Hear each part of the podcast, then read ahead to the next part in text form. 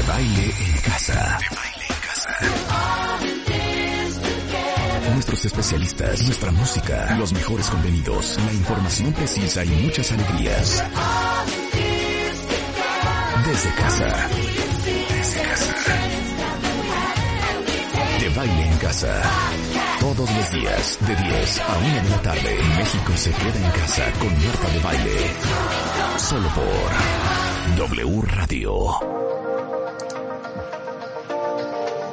Quando tutto non va come vorrei, quando mi hanno detto non ce la farai, quante lotte in casa con i miei, quando prendi le tue cose, sbatti la porta e te ne vai, infrangere la barriera del suono, perdere serve a crescere e diventare un uomo, adesso mi perdono tanti sbagli, o non ti godrai traguardi, il. Se llama Aqua Sumarte Cuentavientes. Eh, hoy que abrimos el programa a las 10.05 de la mañana en W Radio, desde la Ciudad de México y para el resto del país a través de la cadena W.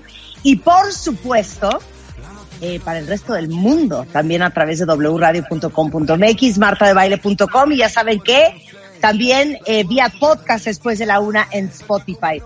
Buenos días, Rebeca, ¿cómo te va la vida? Buenos días. Ya es martes, qué felicidad. un día menos, un día menos, cuentavientes. Un, día, menos. Les cuento que justamente hoy es el día 87 desde el primer contagio. 71 mil casos confirmados, 2.485 en las últimas 24 horas, 7.633 muertos, lo cual pone a México en una de las tasas de mortalidad más altas a nivel mundial, que es el 10.8.9. Y eh, déjenme decirles que eh, Estados Unidos llega a su marca de 1.662.768 eh, contagiados en el mundo, 5.5 y cacho de millones.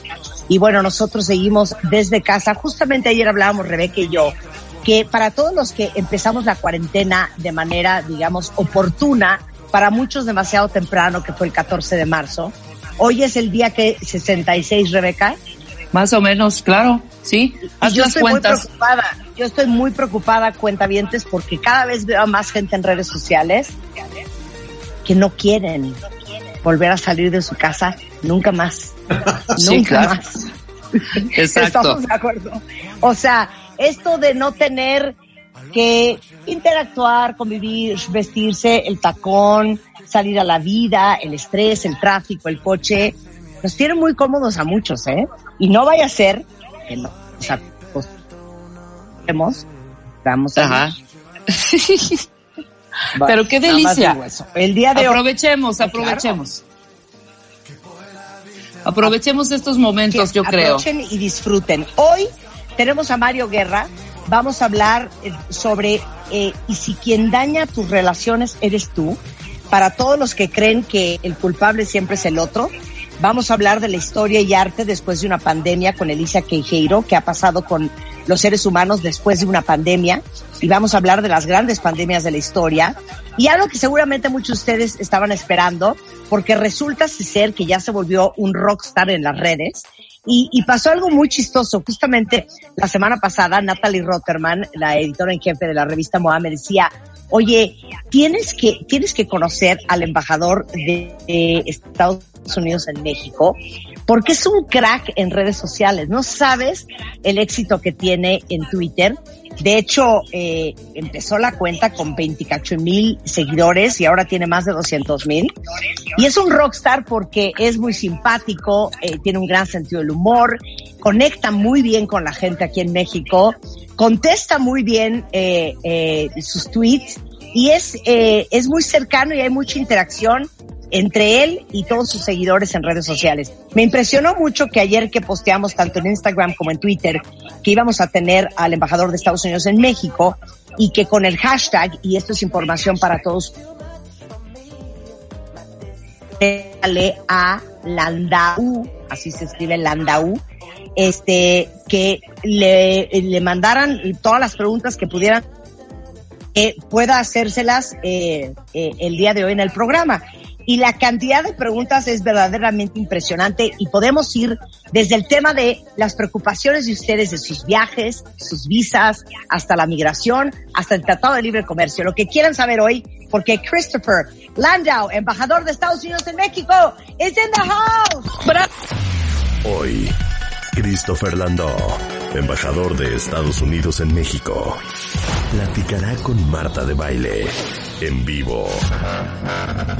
Si tienes dudas, preguntas, miedo e incertidumbre, únete a la plática con el hashtag Pregúntale a Landó. Solo por W Radio. Pregúntale a Landó. Lo más cool de todo, cuentavientes, es que esta entrevista, no lo van a creer, no va a tener que ser en inglés. Porque Christopher Landau es como con acento en la A, es perfectamente bilingüe. ¿Cómo estás, Chris? ¿Qué tal, Marta? Pero ahora estoy un poco preocupado si el que destruye las relaciones soy yo. Así que yo creo que no. el programa es mucho más interesante. Yo pensaba que Claro. la, la culpa de mi esposa y me estás ahora estoy pensando realmente no, pero, culpa. oye, no, pero cero te preocupes porque el hecho de que tú está, esté a distancia, eso genera que tú y ella vivan una luna de miel eterna. Es la verdad, sí. No tenemos que quejarnos de la temperatura en nuestra recámara y Exacto, Sí, de me sí, jalaste las sábanas, de no Exacto. puede ser que hiciste aquello. es muy bonito. Oye, Chris, cuéntale a todos, para empezar, ¿por qué hablas tan bien español? Bueno, Marta, en primer lugar, déjame agradecerte por invitarme a tu show y realmente es un gran gusto ah, conocerte y ah, ver tu entusiasmo que realmente es muy infeccioso, así, muy, mucho más contagioso que este virus, ¿eh? Ah, así que bueno, yo estoy muy contento de, de- de estar aquí. Yo aprendí el español porque mi papá también fue diplomático, así que yo nací en Madrid. Ah, él en esa época trabajaba en nuestra embajada allá.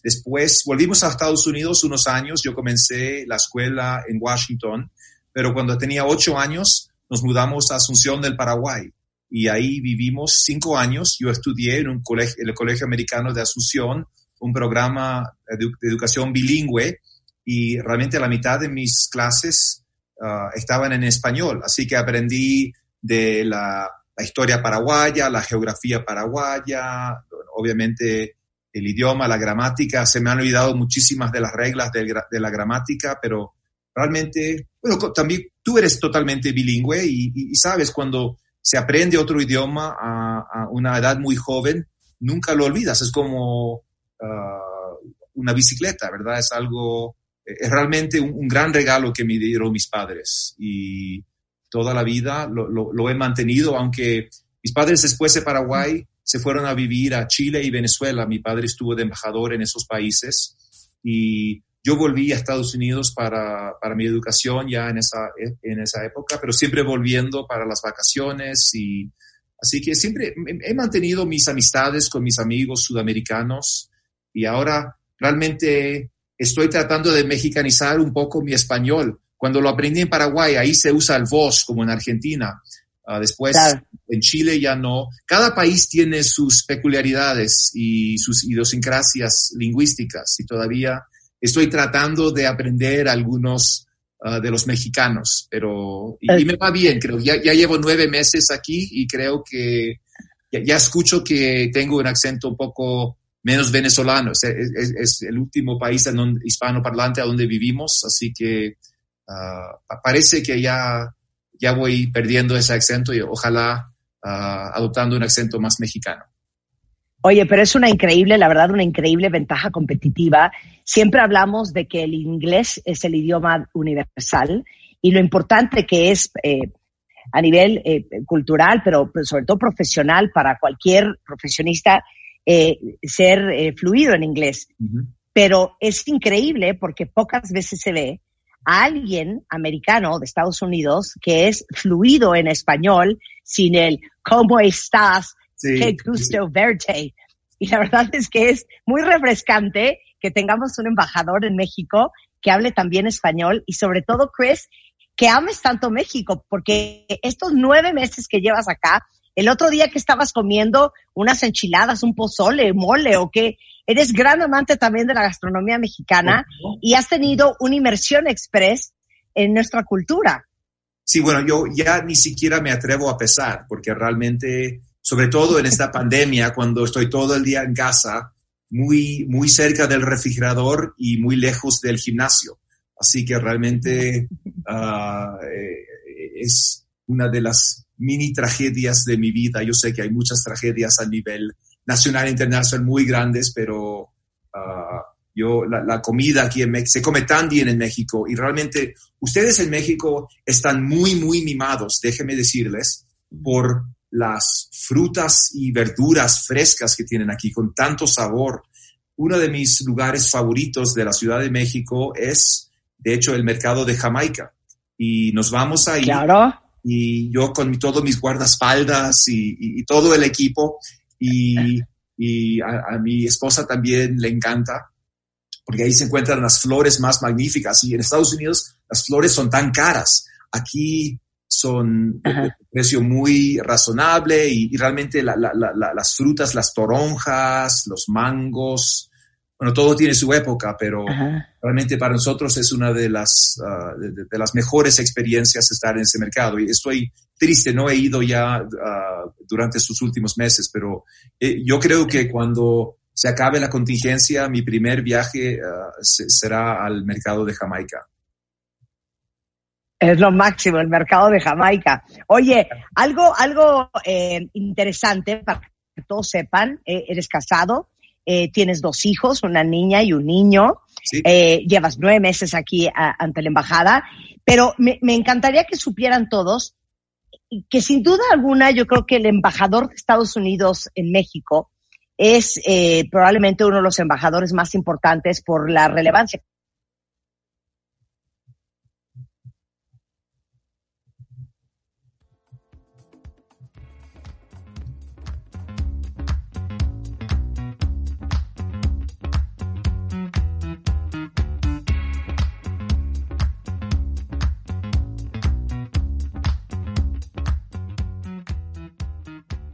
No, disculpa. Me corté, ¿verdad? Sí, te, te, te, congelaste de repente.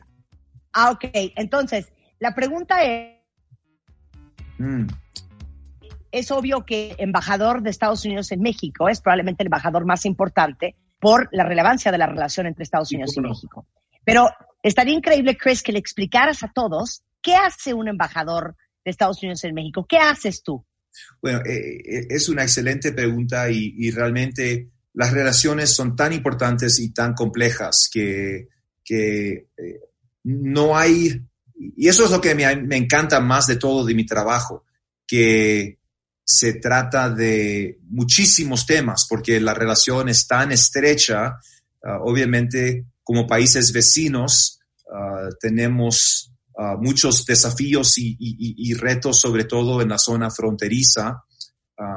mis Uh, un, un, embajador puede más o menos uh, decidir cuáles son sus prioridades y uh -huh. enfocarse. Uh, para mí, yo eh, me, me, he enfocado en, en, tres temas principales de la relación, que son las relaciones económicas que en los últimos 20 o 30 años se han vuelto de, de, de, suma importancia para ambos países, comenzando con el Tratado de Libre Comercio a, a mediados de los años 90.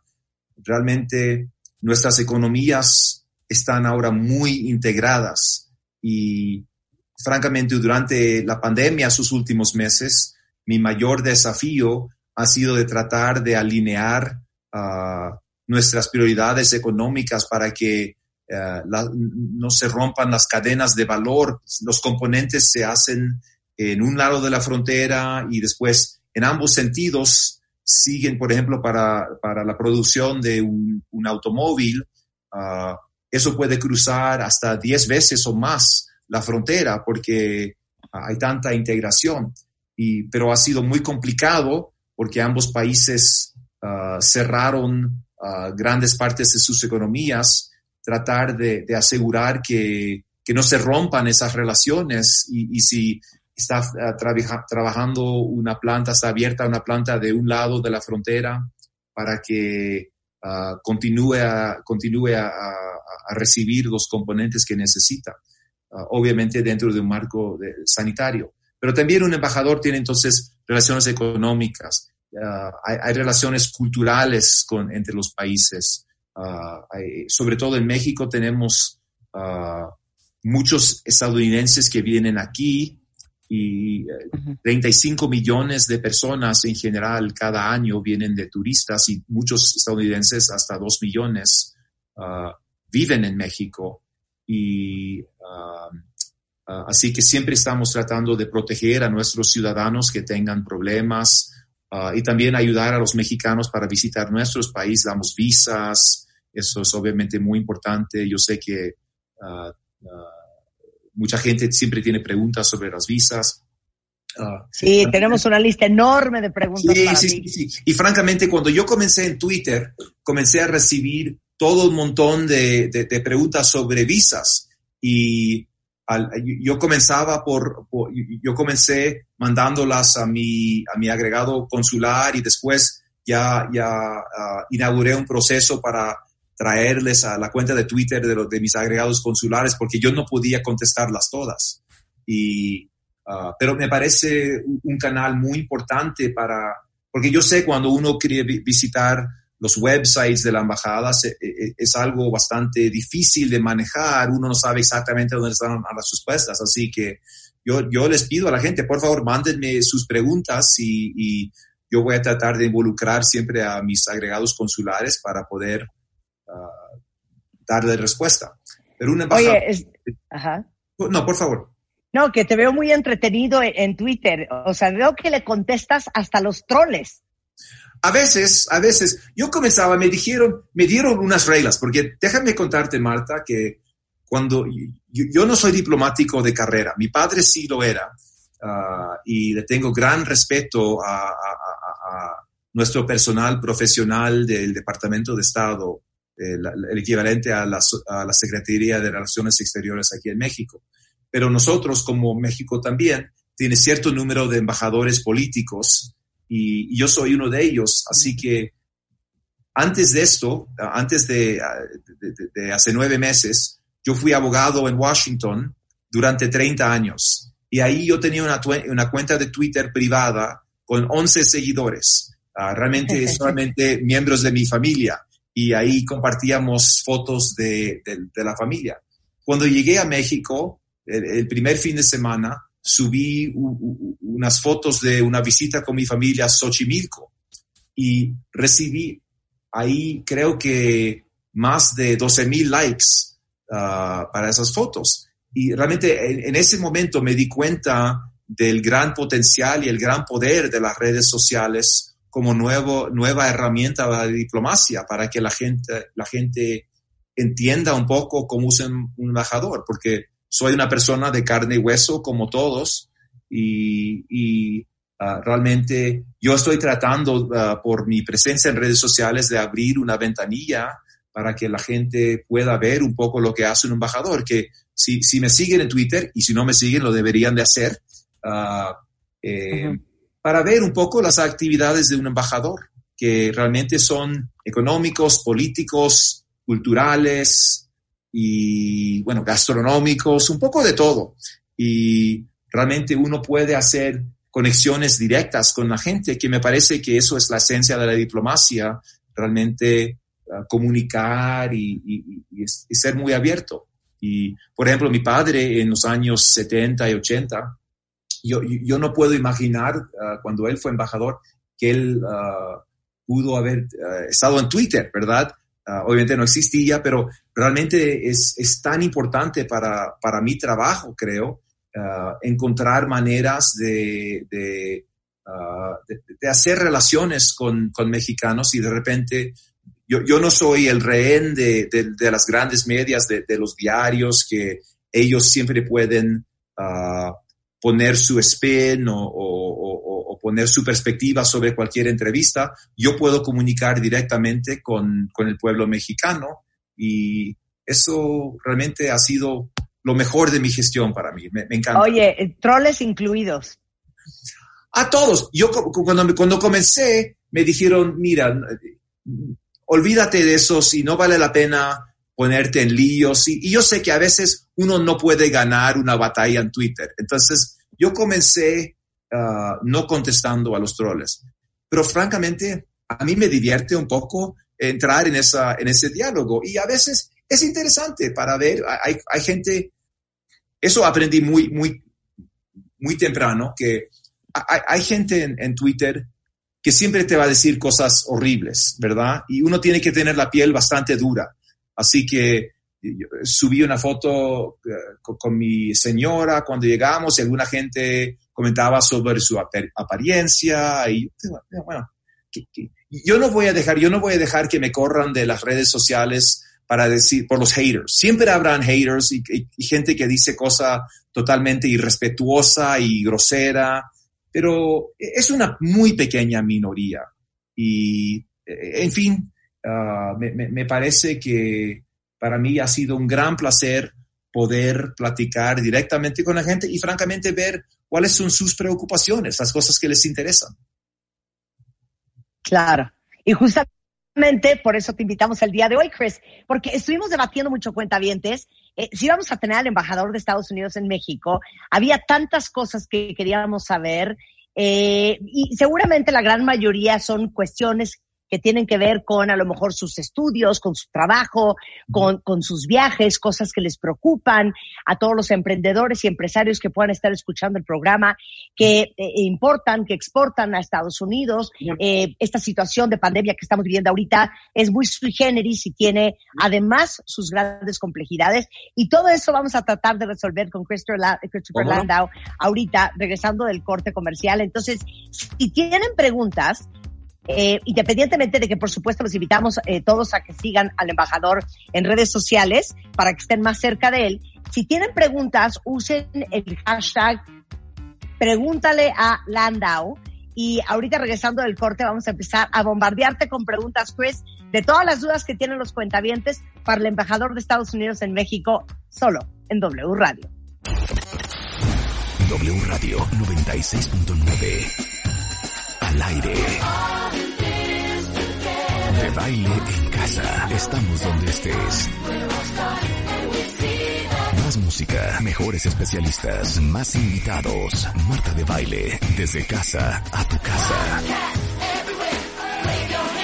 Marta de baile desde casa a tu casa. Hacemos una pausa. Hoy Christopher Landau, embajador de Estados Unidos en México, platicará con Marta de Baile en vivo. Si tienes dudas, preguntas, miedo e incertidumbre, únete a la plática con el hashtag Pregúntale a Landau. Solo por W Radio. Pregúntale a Landau.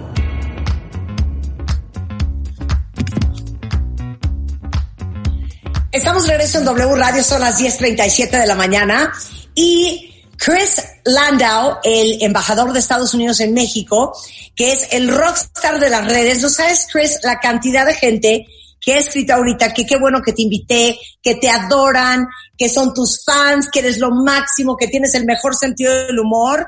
Bueno, yo creo que algún cuentaviente ya debería de haberse abocado a abrir un fan club para el embajador de Estados Unidos oficial en Twitter por el amor que veo que le tienen tantos. Eres un éxito, Chris. Oye, no sé la, la, cantidad de preguntas que hay. La primera pregunta y la más común es, ¿cuándo va a reabrir eh, la embajada para todos los trámites de visas? Sí, sí, sí. La pregunta también la recibo muy a menudo en redes sociales. Uh, y la respuesta es que todavía no sabemos porque todo depende de la situación de salud pública aquí en México. Y no solamente es la embajada, además tenemos nueve consulados generales a través de las repúblicas, desde, Tijuana en el noroeste hasta Mérida en el sureste. Así que uh, vamos a, porque obviamente tenemos, como, todas las empresas y compañías, tratar de, ah, eh, buscar la reapertura de una manera que protege a nuestros empleados y a nuestros visitantes. Y eh, espero, estamos buscando que haya un descenso en, los en el número de casos eh, en, una zona antes de, reabrir la embajada y lo vamos a hacer de una manera gradual ah, para no contagiar a nuestros empleados. Ojalá fecha. No, todavía no hay fecha fija. Ni un estimate. ¿Cómo?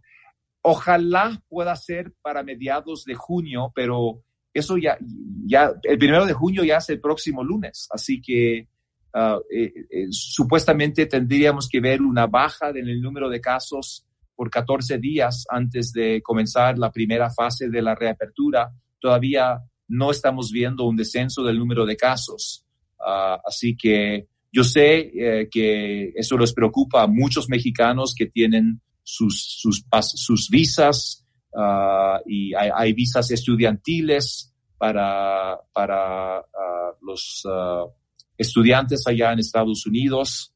Eh, realmente, si fuera para, yo, yo quisiera reabrir lo más pronto posible, pero lo tenemos que hacer siempre bajo estrictas normas y protocolos de salud para, el bien, para el bien de todos. Y entonces dime una cosa, todos los que tenían citas, que es otra de las preguntas muy comunes, sí. Eh, que ya tenían citas programadas, ¿qué piensa hacer la embajada? ¿Van a reprogramar? ¿Les mandarán un mail? ¿Cuál va a ser el sistema? Lo tenemos claro. Y sabes qué, Chris, yo creo que vale la pena que nos des a tu cónsul y que le hagamos una entrevista próximamente para solamente hablar sobre el tema de visas. Sí, yo creo que sí, hay muchísimo interés. Y yo me di cuenta de eso cuando yo comencé a, participar en redes sociales.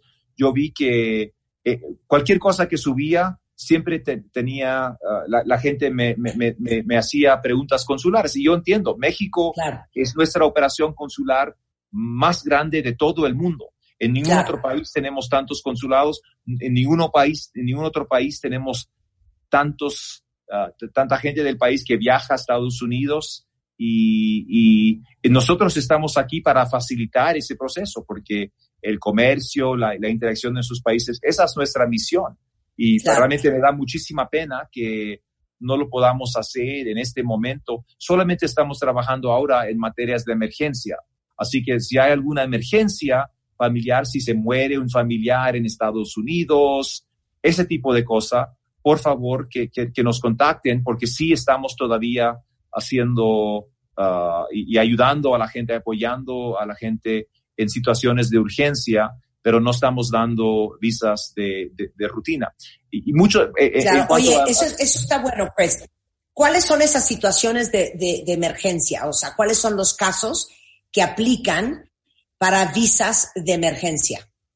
Bueno, lo que yo he visto más que nada es gente que tiene una emergencia familiar, porque obviamente hay muchas familias eh, en ambos lados de la frontera y, ah, si, se le está muriendo la hermana o la mamá allá en Estados Unidos o está en un hospital, eso se consideraría como una emergencia y, vamos a hacer todo lo posible para apoyar la posibilidad de, ayudar ahí.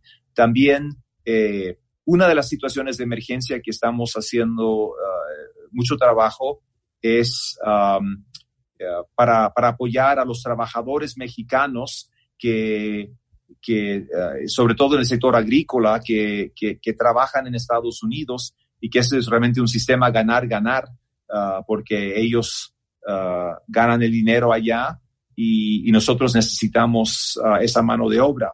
Así que eso ha sido parte muy importante de lo que hemos estado haciendo. Ah, pero realmente puede haber un sinfín de, de, posibilidades. Eh, tenemos ah, relaciones tan estrechas y hay tantos mexicanos que, que, van allá y como tantos estadounidenses que vienen aquí, que uh, esas son las situaciones más comunes, pero si, si cualquiera de, tus oyentes de, de hoy día eh, les parece que tienen realmente una emergencia, Ah, que nos contacten y, por lo menos pueden hablar si, si, nosotros lo consideramos también una situación de emergencia. Estamos aquí para tratar de ayudar a la gente y no, poner ah, cosas burocráticas, ¿verdad? Claro. Eh, oye, y nuevamente regresando a la primera pregunta, todos los que tenían citas para ver su visa, y que evidentemente esas citas fueron canceladas, ¿cómo se va a reanudar todo eso? Bueno, uh, va, a haber ciertas, ah, como dije, lo vamos a abrir de, de, manera bastante gradual porque no podemos traer todo el personal de manera inmediata porque vamos a tener que, que, observar medidas de sana distancia en nuestras oficinas. Lo que pensamos hacer en primer lugar es uh, reactivar las citas y, y reanudar. Estamos en contacto con la gente que tenía citas y, y, vamos a reprogramar las citas, pero sobre todo para la gente que quiere la reanudación de visa, que eso se, puede hacer más bien de una manera electrónica. Para la gente que tiene que venir en persona a una de, nuestros, nuestras oficinas, eso va a ser un poco más complicado porque ya eso eh, necesita que una persona vaya y todavía estamos muy al pendiente de tratar de, minimizar uh, los viajes y, y, el, eh, eh, el, el, intercambio directo entre personas porque el virus uh, todavía parece, es una amenaza a todos. Así que uh, ojalá pues, estas citas sí se puedan ya reanudar pronto, pero como te imaginarás, si no la hemos dado en, en, en dos o tres meses ya, va, a haber una fila. Eso, eso no, no, lo vamos a poder resolver de un día para el otro. Estamos haciendo lo, lo, lo mejor que podemos, pero y, y, yo les pido de antemano disculpa por la molestia, uh, pero esta situación en la que nos encontramos. Claro. Oye, eh, mucha gente pregunta, eh, ¿abiertas y qué tan abiertas las fronteras entre México y Estados Unidos? ¿Y cuál sería tu sugerencia para todos aquellos que tienen planeados viajes en el verano? Por ejemplo, hay muchos que iban a Disney, tanto en Los Ángeles como en Orlando. Ah, hay muchos que tenían planes para visitar a familiares en Estados Unidos. Eh, muchos viajes que son por placer y por gusto. Algunos viajes que son de necesidad. Por ejemplo, aquí eh, me dice un estudiante que eh, tiene un, un, examen que hacer en Estados Unidos y que, y quiere saber tu sugerencia y la sugerencia para todos los que por una razón u otra quieren o necesitan ir a Estados Unidos en estos siguientes meses y semanas. Sí, en primer lugar, déjame decirte que hay, hay uh, varias partes de tu pregunta, porque eh, e, en la frontera misma, en la frontera terrestre, aún para ellos que tengan visas, hemos restringido los uh, los viajes, las entradas a Estados, Unidos, a Estados Unidos a viajes esenciales. Así que no se permiten eso. Y eso así es, es un acuerdo recíproco con el gobierno mexicano.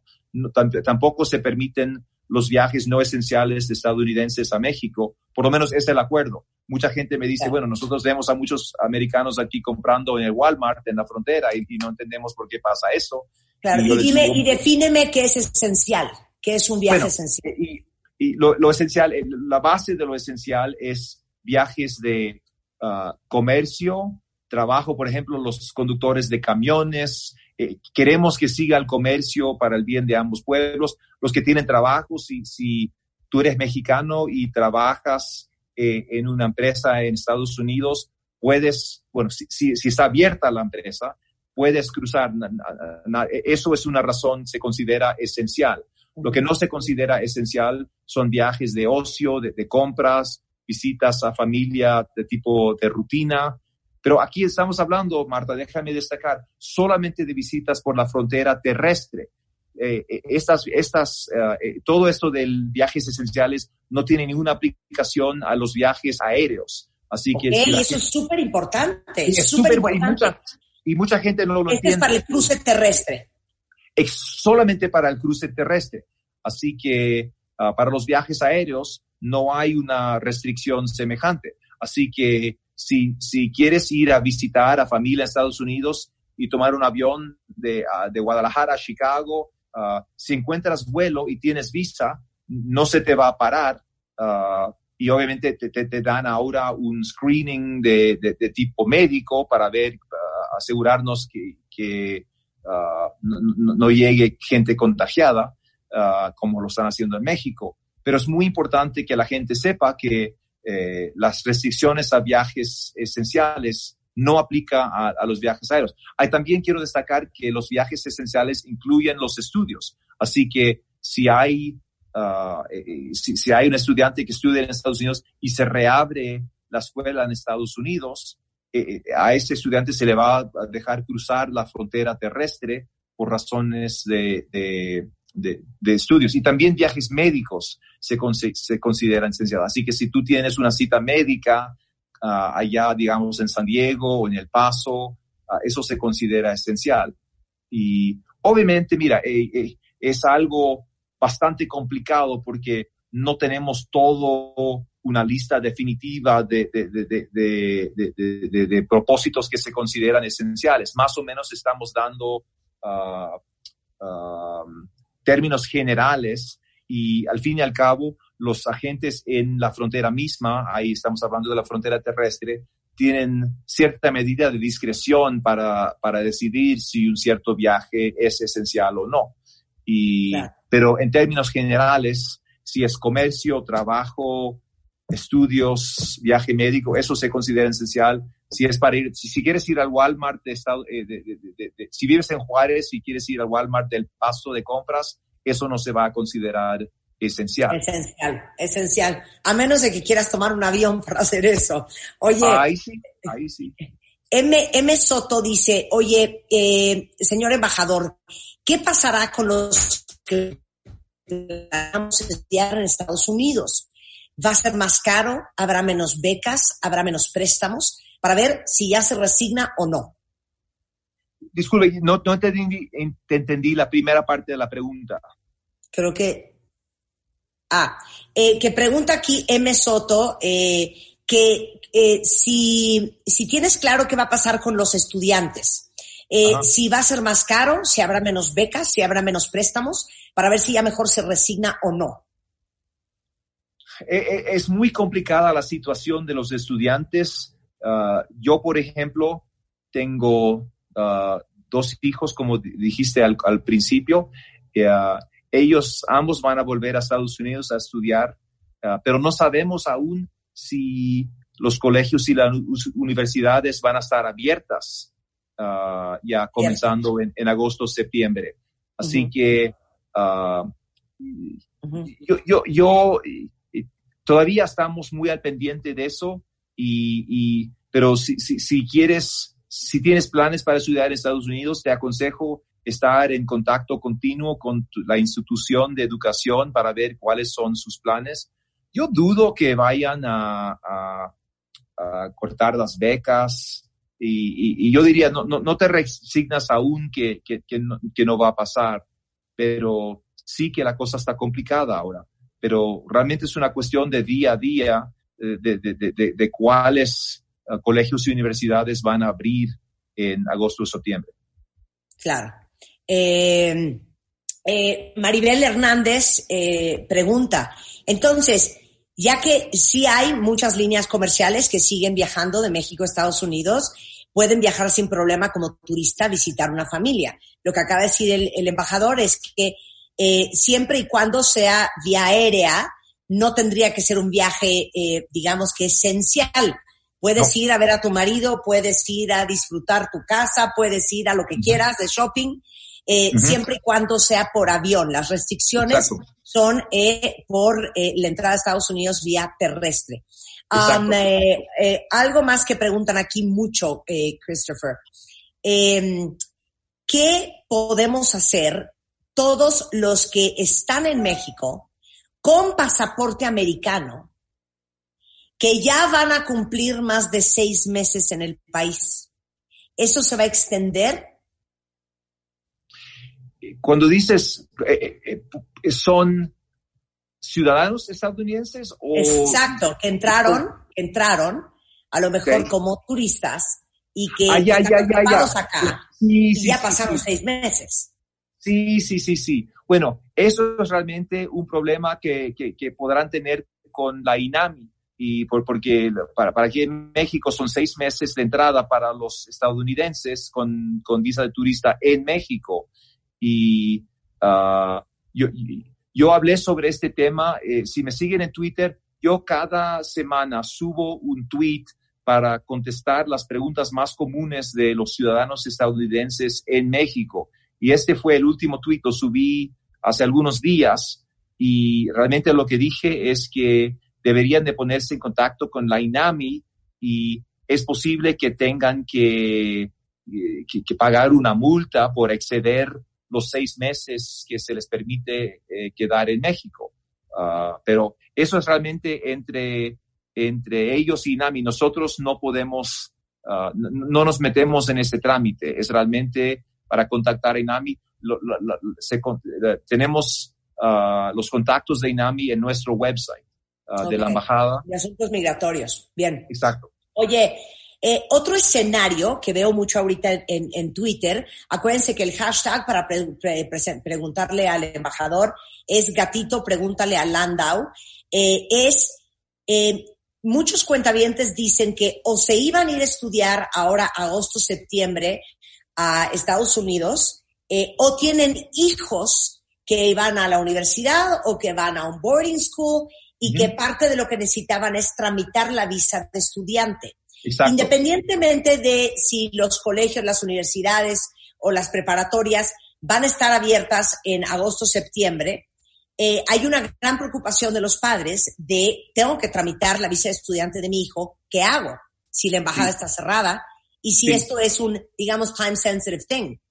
Sí, sí, sí. Bueno, si, si, si, si, las, si los colegios y las universidades no abren, entonces no habrá necesidad de visa porque no habrá necesidad de, viajar a Estados Unidos porque no habrá reapertura.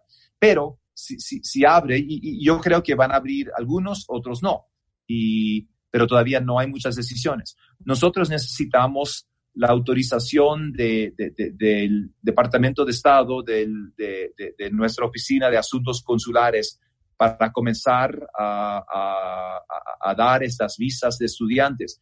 Yo le pregunté a mi ministro consejero para asuntos consulares ah, hace algunos días, ah, eh, por ejemplo, si, una escuela decide a mediados de julio a, abrir y, y, ah, nos permiten desde Washington reabrir nuestros servicios de visas de estudiantes, ¿cuánto tiempo tomaríamos para poder procesar esas visas? Ah, y, realmente si eso sería posible de una manera logística. Él me dijo, desde si, si, tenemos esa autorización ya para el primero de agosto, él cree que lo podemos hacer en más o menos una semana o dos semanas. Así que ya para aquellos que comiencen a, mediados de agosto. Es algo que nosotros estamos muy conscientes de, de la necesidad de, de, de, tramitar eso de manera muy rápida y vamos a hacer todo lo que sea posible uh, para, para apoyar a, esas personas que se encuentran en esa situación. Ah, y, yo les, les aseguro de, mi parte, eso será una de mis máximas prioridades para apoyar porque hemos estado todos con, con tanta incertidumbre sobre estos temas que todo lo que podemos hacer nosotros como misión aquí en México lo vamos a expeditar y, y hacer de la manera más rápida. Pero aún no estamos en un lugar eh, eso no nos va a tomar dos meses de trámites. Esto lo vamos a hacer de la manera más rápida que podamos y espero que esto sea de, una o dos semanas. Así que hasta que lleguemos a, fines de julio, comienzos de agosto, creo que todavía será posible, ah, si hay una decisión en ese momento, que, nosotros de ahí arrancamos de manera súper rápida y, lo tengamos ya listos para, mediados de agosto. Ok. Eh, eh, y una última pregunta. Y vamos a tener que hacer parte dos de esta conversación, Chris. ¿Cómo no? Están un éxito espectacular. Eh, dice aquí Lino Vera, señor embajador, ¿cómo será la situación para los que teníamos planes de tramitar visas de trabajo como las TN? y qué hacemos mientras tanto? Sí. Um, ¿Por qué no le, le, pides que me mande esa pregunta en Twitter? Lo que yo hago es que yo, yo siempre uh, reenvío esas preguntas a mi sección consular y ellos están muy al pendiente de las visas TN. Hay, hay un sinfín de, tipos de visas y, y, mejor que los expertos opinen sobre ese tema. Francamente, yo creo, Marta, esto demuestra que eh, eh, el tema que más les preocupa a, los mexicanos, y yo entiendo esto perfectamente, es sobre, son sobre todo estos asuntos consulares, de las visas, de, y, me parece que a lo mejor la próxima vez yo debería de, venir en tu programa para, con uno de mis agregados consulares, realmente especializa en eso. Pero si, si uh, tus oyentes me mandan un mensaje en, en Twitter, en arroba uh, USAMBMEX, U-S-A-A-M-B MEX, M-E-X, uh, yo, les pongo en contacto con mis agregados consulares. Ellos están contestando estas preguntas a, diario y, yo creo que esa es la forma más eficiente. Oye, es que tengo tantas más preguntas, pero sé que te tienes que ir, pero hagamos eh, dos dates diferentes. Hagamos dates tú y yo, porque la gente quiere saber ¿Qué es lo que más te ha gustado de México? ¿Qué es lo más bizarro que has comido? ¿Cuáles palabras ya usas de manera regular, parte del slang mexicano? Y muchas otras cosas muy interesantes. Y también el otro date que podemos hacer, y lo podemos hacer a reserva de lo que tú me digas la semana que viene, es eh, hablemos con tu cónsul para que solamente eh, resolvamos todas las dudas del tema de las visas de estudiante, de turista, de trabajo, los niños, los adultos, los viajes y todo eso. Me parece excelente idea, Marta, realmente porque yo quiero, tu show llega a mucha gente y yo quiero que nosotros también lleguemos a mucha gente, ¿verdad? Eh, eh, eso es el propósito, estamos aquí para tratar de ayudar y apoyar a la gente y si, y si realmente eh, ese me parece un medio excelente para poder contestar estas preguntas y yo a veces llego al sitio web de la embajada y yo ni siquiera lo puedo navegar. Y así que yo, que es mucho más fácil y mucho más uh, entretenido. Yo creo que nosotros como diplomáticos nos tenemos que irnos acostumbrando a, a, la nueva tecnología y, y, y, si así llegamos a la gente, eh, eh, esa realmente es nuestra chamba para, para ayudar a, la gente. Por eso te, todo el mundo te adora, Chris. Por eso todo el mundo te adora. Oye, entonces, date la semana que viene, hacemos parte 2 y hacemos la parte del cónsul.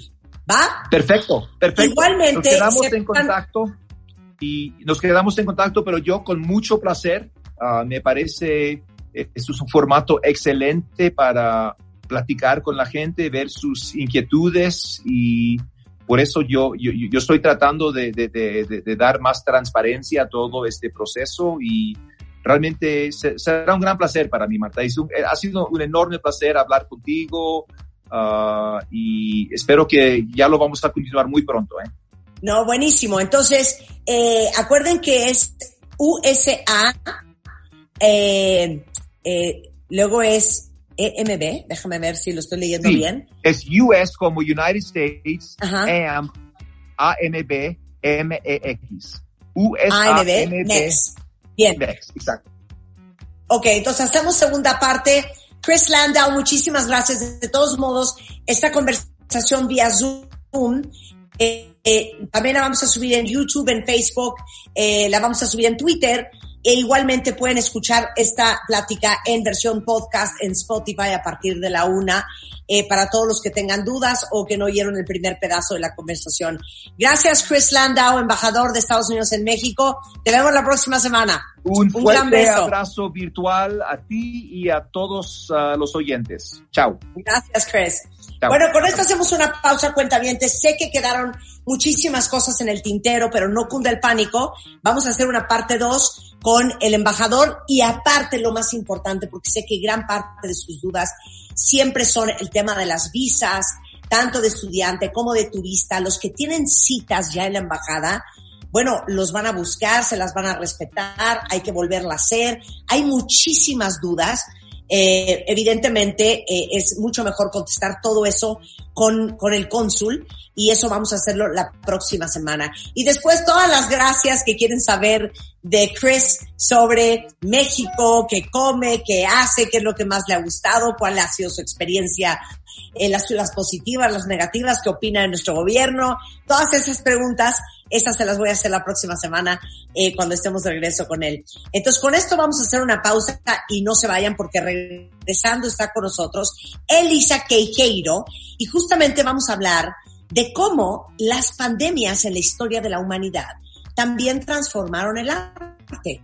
Y más adelante, Mario Guerra nos va a hacer un test a todos para saber si nuestras relaciones han sido pésimas por nuestra culpa. Al regresar en W Radio. W Radio 96.9. Al aire. De baile en casa. Estamos donde estés. Más música, mejores especialistas, más invitados. Marta de baile, desde casa a tu casa. Marta de baile desde casa a tu casa. Hacemos una pausa.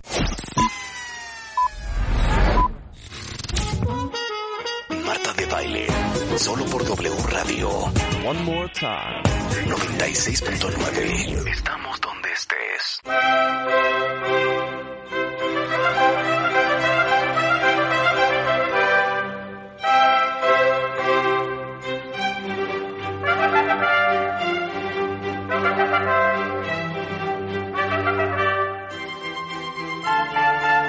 Que me vuelve loca esta pieza. Es una pieza bellísima. Es el concierto para dos trompetas de Vivaldi, si no me equivoco. ¿Es correcto, Rulo? Elisa Queijeiro, maestra humanista, la historia y, y las artes después de las pandemias que ha vivido así la humanidad. Qué Así fuerte, es, hija. Es que, ¿sabes que Llenémonos de esperanza, pero yo dije, bueno, de pronto vimos todas estas frases, hasta cuando pones la música que a mí también me fascina, la que escogieron para la entrada, eh, que nos conecta ya con otra época, ¿no? Y a veces podemos voltear a ver el pasado y muchas veces me dicen, oye, ¿para qué estudiamos la historia? Pues justo para esto, Marta. Porque estudiando la historia y la historia de las pandemias, yo dije, ¿qué hemos hecho después?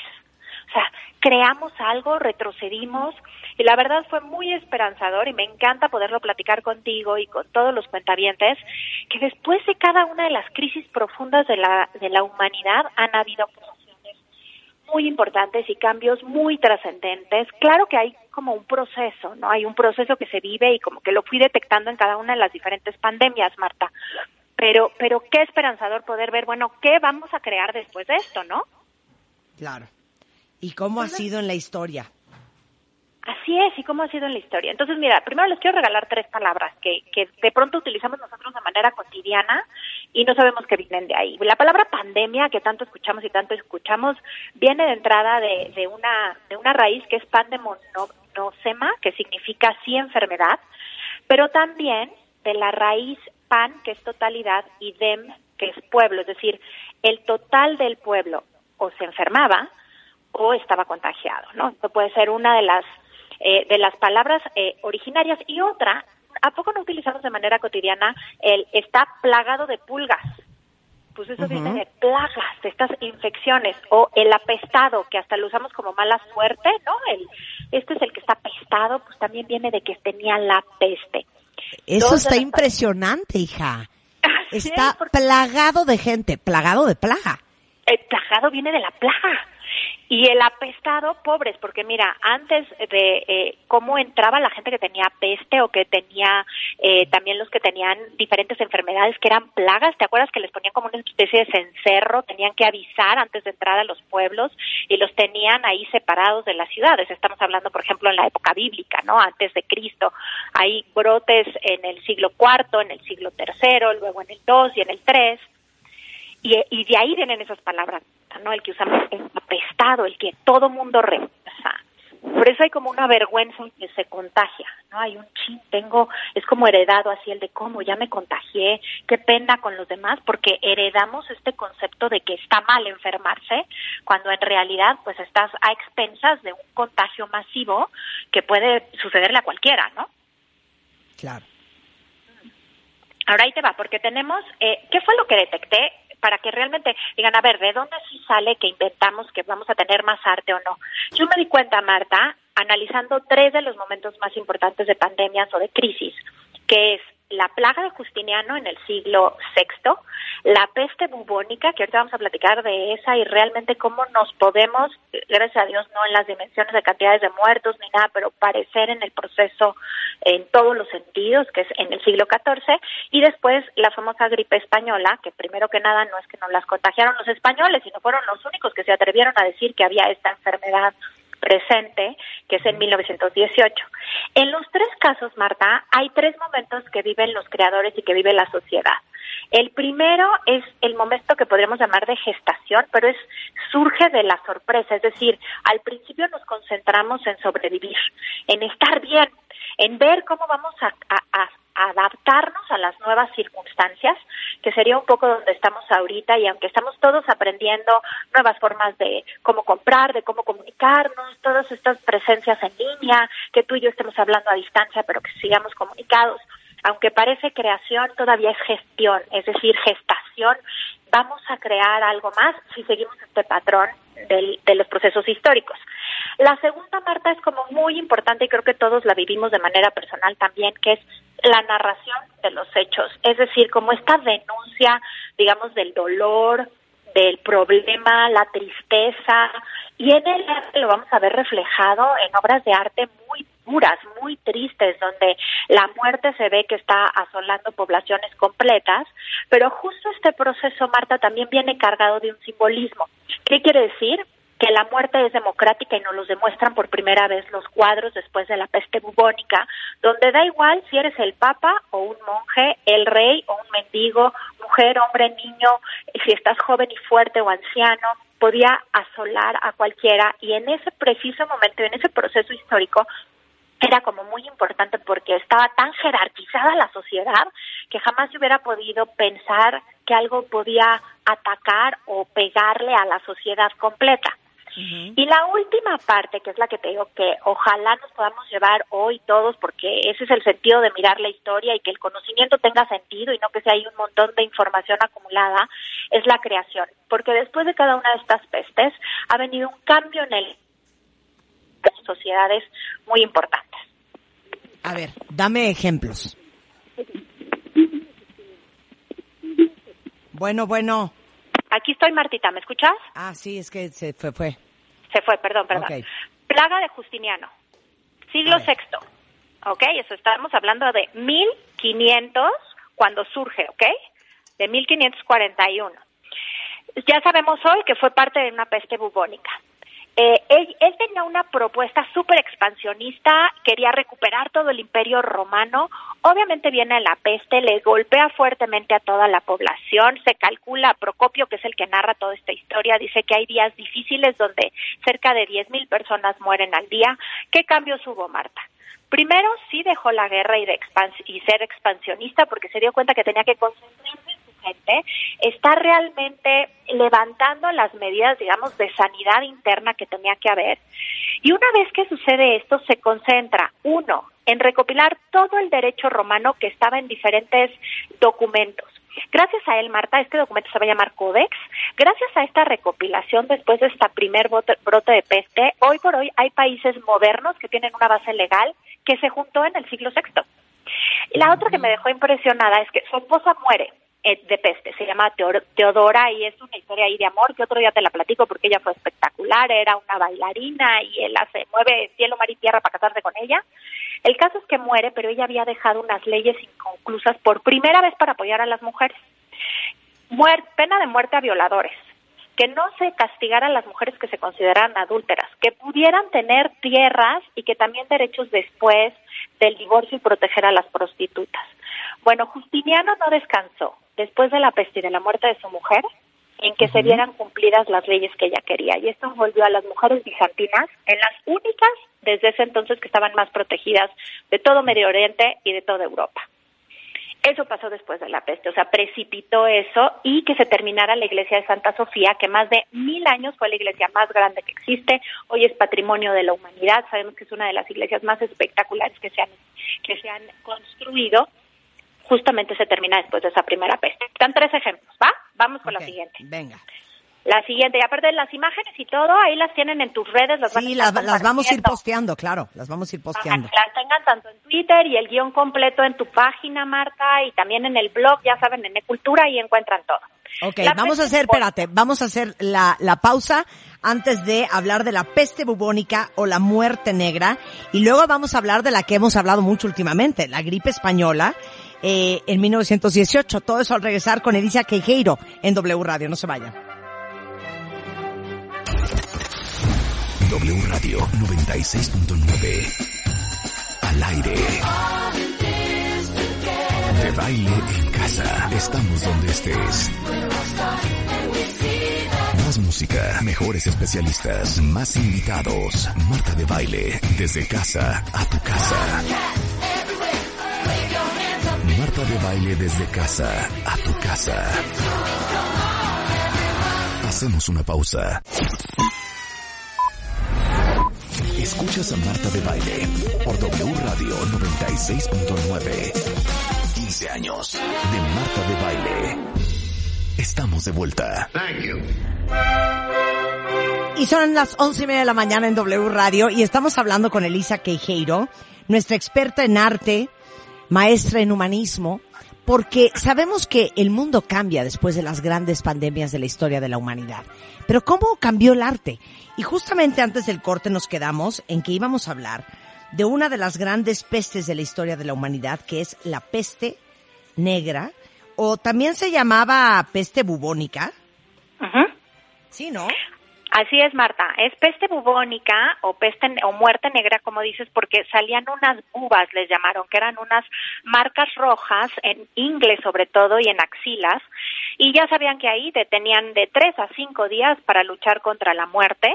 Eh, prácticamente digamos que 15 días antes no sabían que estaban contagiados y muchas veces como que oímos, no, pues contagiaban las ratas, las ratas. Bueno, ¿por qué las ratas, no?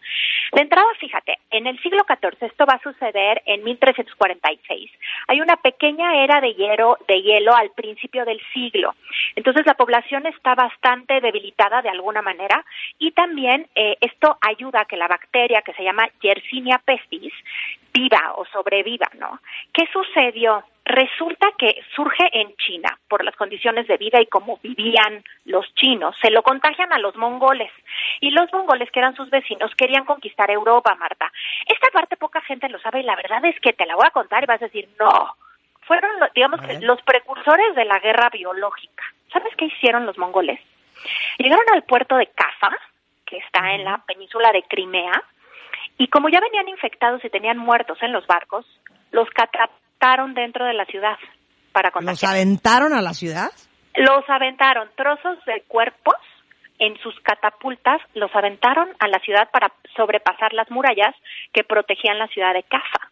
Imagínate el terror de la gente cuando vio pedazos de cuerpos dentro de la ciudad, pero además infectados. Para cuando se dieron cuenta, la pandemia ya se había empezado a extender. Los genoveses que vivían ahí agarran sus barcos, tenían como 10 embarcaciones, llegan primero a Constantinopla, de Constantinopla a Alejandría, de Alejandría a Sicilia. Cuando quisieron entrar a Génova les dijeron ya no entren, pero ya habían empezado a infestar los puertos eh, de Europa. De ahí se van a Marsella, París, de Francia, perdón, y luego al, a los puertos del Reino de Aragón. O sea, ya no había manera de detener la pandemia, pero así es como inició en Europa. Ahora va a cambiar, vamos a ver, ca- cambia para siempre y qué onda con el arte. Estamos hablando del periodo de la Edad Media, es decir, llevábamos 10 siglos, Marta, donde todo el arte estuvo concentrado hacia la religión, es decir, pedían el arte, eh, la iglesia y también estaba al servicio de los caprichos del rey. Si ustedes se fijan, por más que veamos estas catedrales románicas y góticas, etcétera, nunca tenemos a los autores, no tenemos las firmas de los artistas, porque durante todo este periodo los artistas se consideran como artesanos al servicio del rey y del señor feudal, y así todas las profesiones, Marta.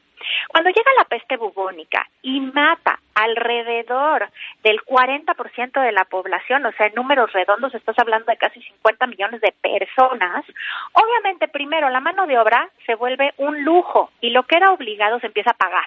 Entonces empieza a haber un cambio económico, porque quienes antes no recibían prácticamente paga, ahora ya reciben una paga y una paga que empieza a ser digna. Se empiezan a mover los campesinos a las ciudades porque quieren tener ese dinero y tener oficios.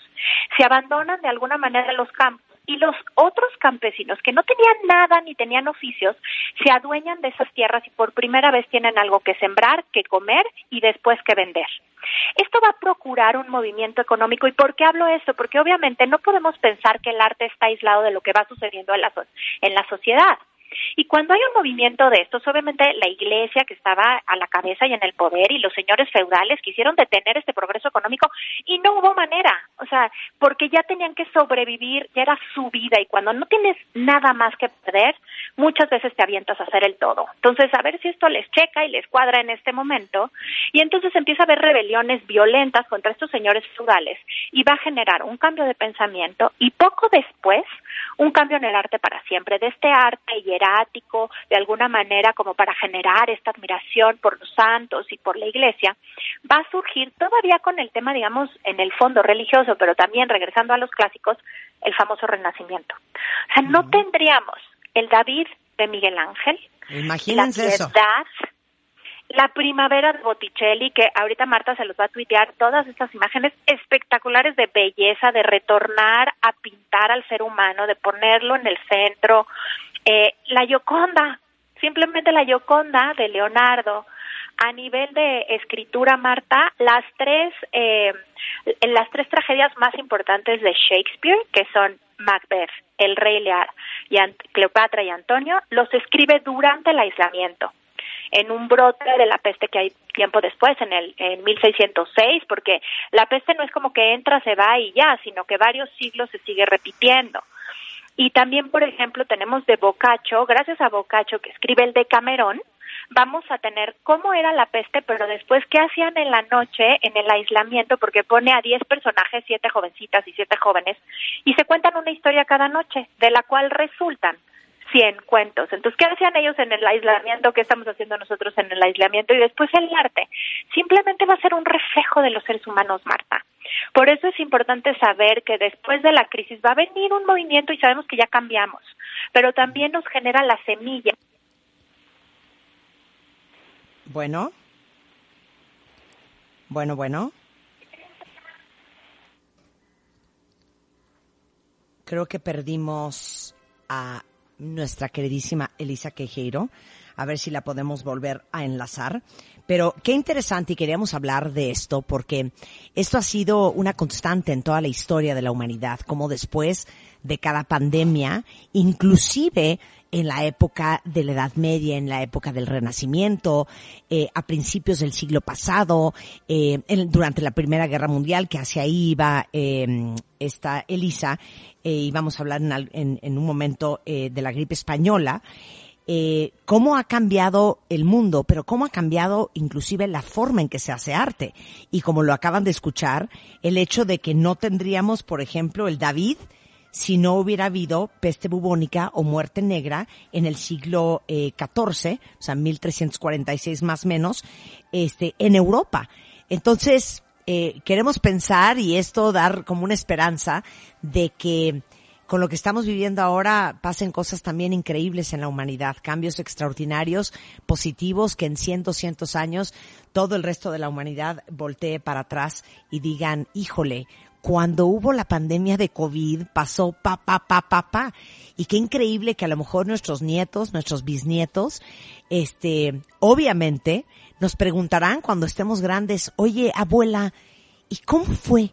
¿Y cómo, cómo estuvo eso de que estuvieron guardados en su casa dos, tres, cuatro, cinco meses? Eh, ¿Cómo lo vivieron? Eh, el otro día yo les contaba que una de las preguntas que le hacíamos a nuestros hijos en estas épocas de pandemia es cómo se lo van a contar ellos a sus hijos. Y por eso para los padres tan importante que a pesar del gran reto que es y lo difícil que es, que hagamos de esta pandemia y de esta cuarentena tan complicada, pues una experiencia increíble para nuestros hijos y que cuando ellos tengan sus hijos puedan eh, contar esta historia eh, de una manera positiva, de una aventura increíble, de algo extraordinario y como un recuerdo eh, de un intenso convivio familiar que espero que en, la cuenta final sea más positivo que negativo, porque eso seguramente va a pasar. Estaremos hablando de esto en 15, 20, 30 años, eh, mirando para atrás esta historia que hemos vivido y, espero que la gran mayoría de ustedes tengan recuerdos increíbles y recuerdos lindos. Y como me decía el otro día Natalie, si, si yo les preguntara ahorita en lo que espero a que enlazan a, Elisa, si yo les preguntara ahorita, si tuvieran que, que, definir cómo fue su cuarentena, ¿cómo la definirían? ¿Dirían que el hilo conductor o, lo, o lo, o el constante o lo principal o lo, lo, lo que rigió estos 60, 70, 80 días o el tiempo que estemos aquí en casa, eh, ¿qué va a definirlo? Eh, hicimos ejercicio como nunca, eh, convivimos como nunca, o fue un infierno. Piensa en esa pregunta porque es muy interesante. Lisa, ya regresaste. Ya regresé y aparte necesito saber en qué me quedé, Marta, porque yo ya iba casi casi en la Segunda Guerra Mundial. No, este, eh, no, estabas hablando justamente de que no íbamos, no hubiéramos tenido al David, el renacimiento no hubiera existido si hubiera pasado, si no hubiera pasado lo que pasó. Entonces retoma si quieres desde ahí. Buenísimo. Además, es como te decía, en el aislamiento fue cuando Shakespeare hace sus tres tragedias más importantes. Macbeth, también eh, El Rey Lear, Antonio y Cleopatra. O sea, justamente él aislado en 1606 con otro brote de peste es cuando va a escribir estas obras. Boccaccio nos cuenta lo que hacían en el aislamiento los jóvenes en, a finales de 1300, ¿no? Que contaban historias en la noche después de platicarnos cómo había sido la pandemia. Entonces son momentos importantes muy importantes de creación, Marta, después de la crisis, porque como nos damos cuenta que la vida sí se acaba y que la vida sí cambia, es como si verdaderamente la tomáramos entre las manos y los artistas lo que van a hacer es reflejar lo que está pasando en la sociedad. Primero sí en el dolor, pero después en propuestas nuevas, con cambios radicales. Y así pasó también muerte en, en lo que va a ser la la gripe española que decías, ¿no? De 1918, sabemos que fue el H, el AH1N1 que abarcó prácticamente ahí sí no solamente Europa, sino también América, porque se propaga también a través de las trincheras de la Primera Guerra Mundial.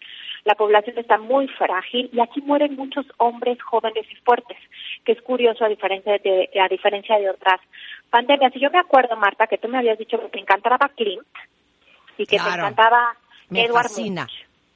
Bueno, Clint, te tengo una noticia. Justo murió de gripe española. ¿De qué me estás hablando?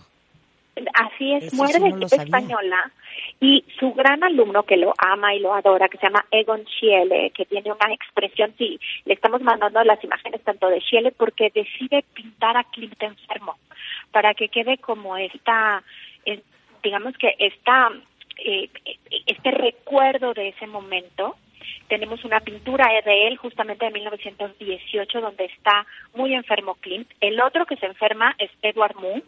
Tenemos un autorretrato de Edward Munch enfermo de gripe española. No ¿Y qué va a pasar después de este periodo? La explosión del color, Marta. El cambio de la figura clásica que vimos en el Renacimiento se rompe por completo. Obviamente pasan primero por los impresionistas y por otros procesos, pero Kandinsky, con esta explosión geométrica de colores, el cubismo llevado ya a su máxima maduración y después algo con lo que nos sentimos a lo mejor un poco más cercanos, le estamos poniendo a Kandinsky, le estamos poniendo al cubismo, es ¿sabes con qué Marta? Con el surrealismo. El surrealismo y digamos que con su máxima expresión en pintura, que sería Dalí, les estamos poniendo la persistencia de la memoria de Dalí, que son estos relojes, como dicen los niños españoles, ¿no? Que son relojes como, como pizza derretida, el romper la figura. ¿Qué hace el surrealismo? Y a ver si esto les cuadra. Es tan duro lo que están viviendo hacia afuera, muriendo entre 50 y 100 millones de personas entre una y otra guerra, que los artistas se van hacia adentro, buscan por primera vez el inconsciente y el subconsciente, que Freud está sacando todas sus teorías, tratan de pintar los sueños, no quieren voltear a ver el, el exterior, por ejemplo, surge también, se conoce en el teatro como el teatro del absurdo, donde todos los textos están como rotos, como descoyuntados, pero es una manera de decir hacia afuera, entre guerras o enfermedades, podemos destruir qué vamos a crear hacia adentro, ¿no? Creo que eh, eh, ver estas muestras, Marta, que después de las crisis y del caos somos capaces de crear de esta manera, realmente puede en este momento decir, ok, voy a tomar aire, voy a ver qué es lo que más voy a sacar de estar sí con mi familia y en el trabajo y me voy a dar la oportunidad de ver qué vamos a crear tanto en lo individual como qué, va a cre qué van a crear los artistas. Mira, aunque no sea una pandemia, si vemos incluso la Revolución Mexicana, Marta, cuando termina de 1910 a 1920, que es un caos, es un cambio de guion, o sea, te, es un twist en la historia, punto. Va a surgir el muralismo mexicano, que es nuestra gran vanguardia, surge después de la Revolución Mexicana, a partir de 1922. Entonces, creo que voltear a ver que después de las pestes y las pandemias tenemos estas oportunidades de creación, nos permite comprender que los seres humanos tenemos esta resiliencia, que tenemos esta capacidad de volvernos a inventar y que vamos a tener esas manifestaciones artísticas que así me emociona ver lo que vamos a ser capaz de cambiar en nuestra sociedad, así como la sociedad de la Edad Media cambió para siempre precipitándose después de la peste bubónica, igual nosotros, ¿no? Y si nos vamos a, después de la Segunda Guerra Mundial, pues por algo tenemos el Guernica de Picasso que denuncia los bombardeos, pero después, Marta, las dos grandes obras que de Dalí para mí son espectaculares, es después de la bomba atómica, él eh, pinta el Corpus Ibericus, se llama, en 1954, o el Cristo de San Juan, que son dos figuras distintas sobre la imagen de Jesucristo, pero están como atomizadas, me explico, como separadas, y es el único Cristo que se pinta desde arriba, o el primero que lo pinta desde arriba, como si lo viera el Padre, digamos. Entonces, hasta el mismo Dalí que decía, yo solamente creo que Dios existe si las matemáticas existen. Hasta el mismo Dalí cambia su perspectiva y su manera de pintar después de una crisis como fue la Segunda Guerra Mundial. Entonces, por eso estaba yo tan entusiasmada de poderte platicar todo esto, Marta. No, me fascina. Y aparte, te digo una cosa, le decía yo a, los cuentavientes ahora que te desconectaste, que justamente habíamos escogido hablar de esto contigo porque había, había también que darle la vuelta a las cosas y darse cuenta que de las grandes tragedias también eh, pasan eh, grandes, grandes, grandes cambios positivos para la humanidad. No solamente personales, no solamente en la forma en que vivimos, en la forma en que operamos, en la forma en que cuidamos este planeta, sino también en el arte. Bueno, se cortó Elisa. Ya, eh, ya la vamos a despedir, pero si quieren conectar con Elisa Queijeiro, es arroba Elisa Kei, elisaqueijeiro.mx, Elisa Queijeiro en Facebook. Seguramente tiene muchos cursos, búsquenlo ahí. Nosotros hacemos una pausa en W Radio y regresando, Mario Guerra es en the house. El, la destrucción de sus relaciones es culpa de ustedes o de alguien más y normalmente tendemos a echarle la culpa a nuestras parejas de que la relación no haya prosperado, de que tuvimos que separarnos, de que tuvimos que llegar al divorcio, pero se han puesto a pensar si a lo mejor el problema es uno. De eso vamos a hablar con Mario al regresar, no se vayan. W Radio 96.9 al aire. Baile en casa. Estamos donde estés. Más música, mejores especialistas, más invitados. Marta de baile, desde casa a tu casa. Marta de baile desde casa a tu casa. Hacemos una pausa. Marta de baile. Solo por W Radio 96.9. Estamos de regreso en W Radio, son las 12.05 de la tarde y Mario Guerra es de la house. Yo sugiero. Hola Mario. ¿Cómo están? Muy bien, ¿y tú? Ay. Yo sugiero que saquen unos Kleenex, porque es posible que la confrontación a la cual vamos a ser sometidos en este momento por Mario Guerra, pues nos haga hacer una reflexión interior dolorosa de nuestra conducta en las relaciones.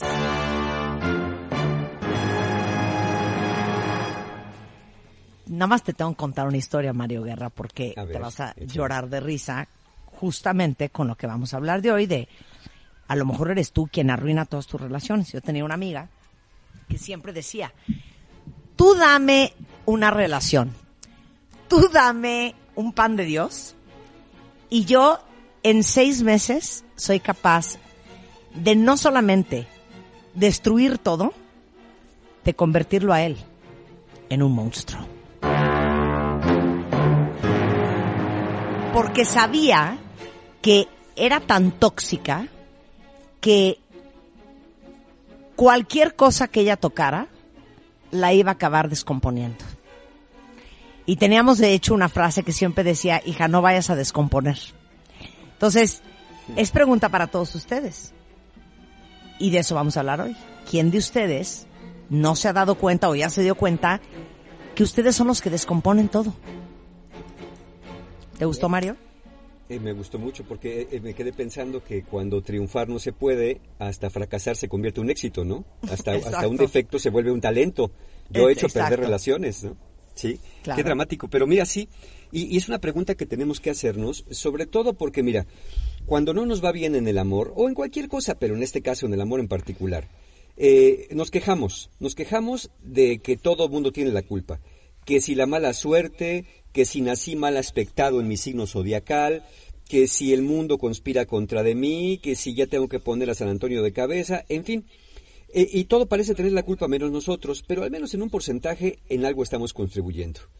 Cuando todo está bien, fíjense, es muy curioso, cuando todo está bien nadie se pregunta por qué las cosas están bien, eh, que deberíamos hacerlo, a ver qué estoy haciendo bien, que me gustaría reconocerlo y seguirlo haciendo para que esto fuera mejorando se mantuviera bien.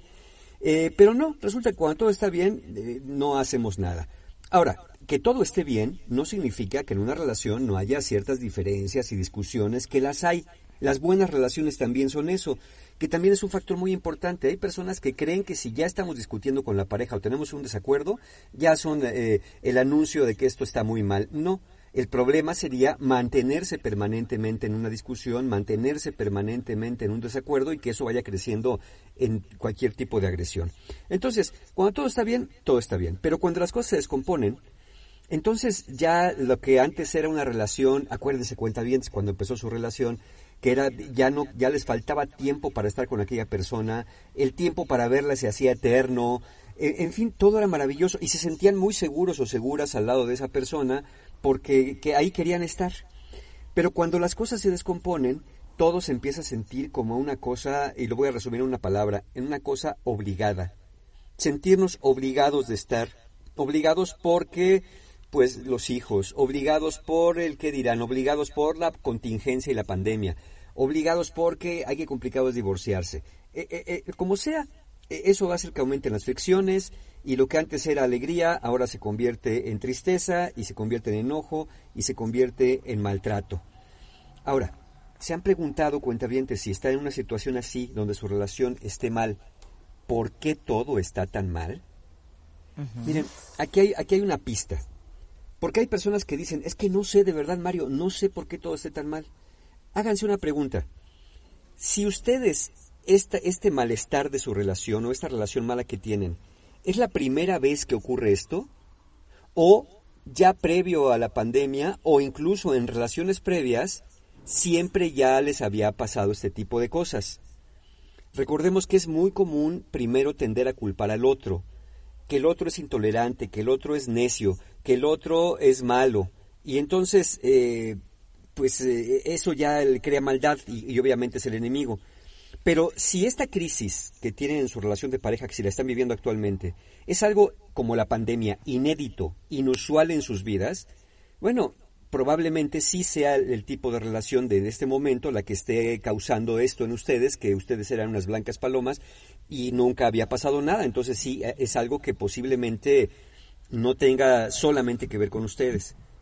Pero si tu respuesta es que la mayoría de tus relaciones han terminado mal, es muy probable que tú, pues ¿quién es el común denominador de todas tus relaciones? Claro, pues tú, claro. Porque tus exes no se conocen normalmente entre ti. Algo de hacer porque todos acaban huyendo. E, algo has de hacer, porque exacto, porque todos huyen. Ni modo que tengas tan mala suerte para agarrarte, entre comillas, puros huidores o escapadizos, ¿no? Algo ha de ver ahí que los hace correr por allá. Miren, especialmente, especialmente si además, además de, eh, de lo que ha llevado a, a tus relaciones pasadas al hoyo, es la misma causa. Por ejemplo, siempre te traicionan, siempre te engañan, siempre te dicen que eres grosero o grosera, que eres alguien impulsivo, que eres alguien celoso, que eres alguien manipulador, que eres alguien ausente, que eres alguien quejumbroso. Si, si todas tus parejas, es bien interesante preguntarse eso. ¿Qué, ¿De qué se quejaban mis parejas de mí? Y hay otra muy buena pregunta también que es una buena pauta. ¿De qué se quejan mis amigos y mi familia de mí?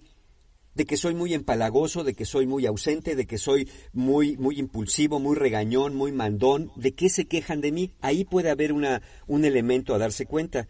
Entonces, eh, aquí es donde puede estar el asunto. Ahora, ¿cuáles son las causas más comunes, que no las únicas, que pueden ustedes estar eh, teniendo como conducta o como actitud que acaban por desbaratar sus relaciones? Es decir, ¿dónde están metiendo la pata? Y vamos a descontar aquí, porque puede haber casos así, que sean personas abiertamente agresivas, eh, obviamente si una persona es abiertamente agresiva, psicológica, física, sexual, verbalmente, pues obviamente ya sabemos la causa y no hay que escarbarle mucho. Pero vamos a ver algunas conductas tóxicas que pueden ser no tan evidentes, que son causales de que una relación se vaya a la basura por más que sea paciente su pareja, por más ganas que tenga de estar con ustedes, eh, hay algo que, no se puede eh, tolerar o, soportar. La primera de estas causas, que probablemente a ustedes se les hace muy normal, pero créanme que es una gran causa, en terapia he escuchado muchas personas que se quejan de lo siguiente, que su pareja dice que nunca tiene la culpa de nada. Ah, es decir, te desresponsabilizas. Y no solamente tú nunca tienes la culpa de nada de lo malo que pasa en tu relación, sino incluso has vendido la idea de que tú eres la víctima de que de estar en esa relación tan mala cuando tú solamente has hecho cosas buenas. Entonces, ahí viene el problema número uno, no hacerte responsable. Miren, si tú dices que nunca tienes la culpa de nada y de pronto hay un problema en la casa y en la casa nada más viven tu pareja y tú, ¿quién creen que es el responsable de lo que está pasando? Pues tu pareja, porque si nomás están los dos, ni modo que sea el cosmos, ni modo que sea un fantasma, ni modo que sea la mala suerte. Es obvio que si tú eres el bueno, es que bien, el pensamiento es polarizado. Si yo soy el bueno, el otro tiene que ser el malo.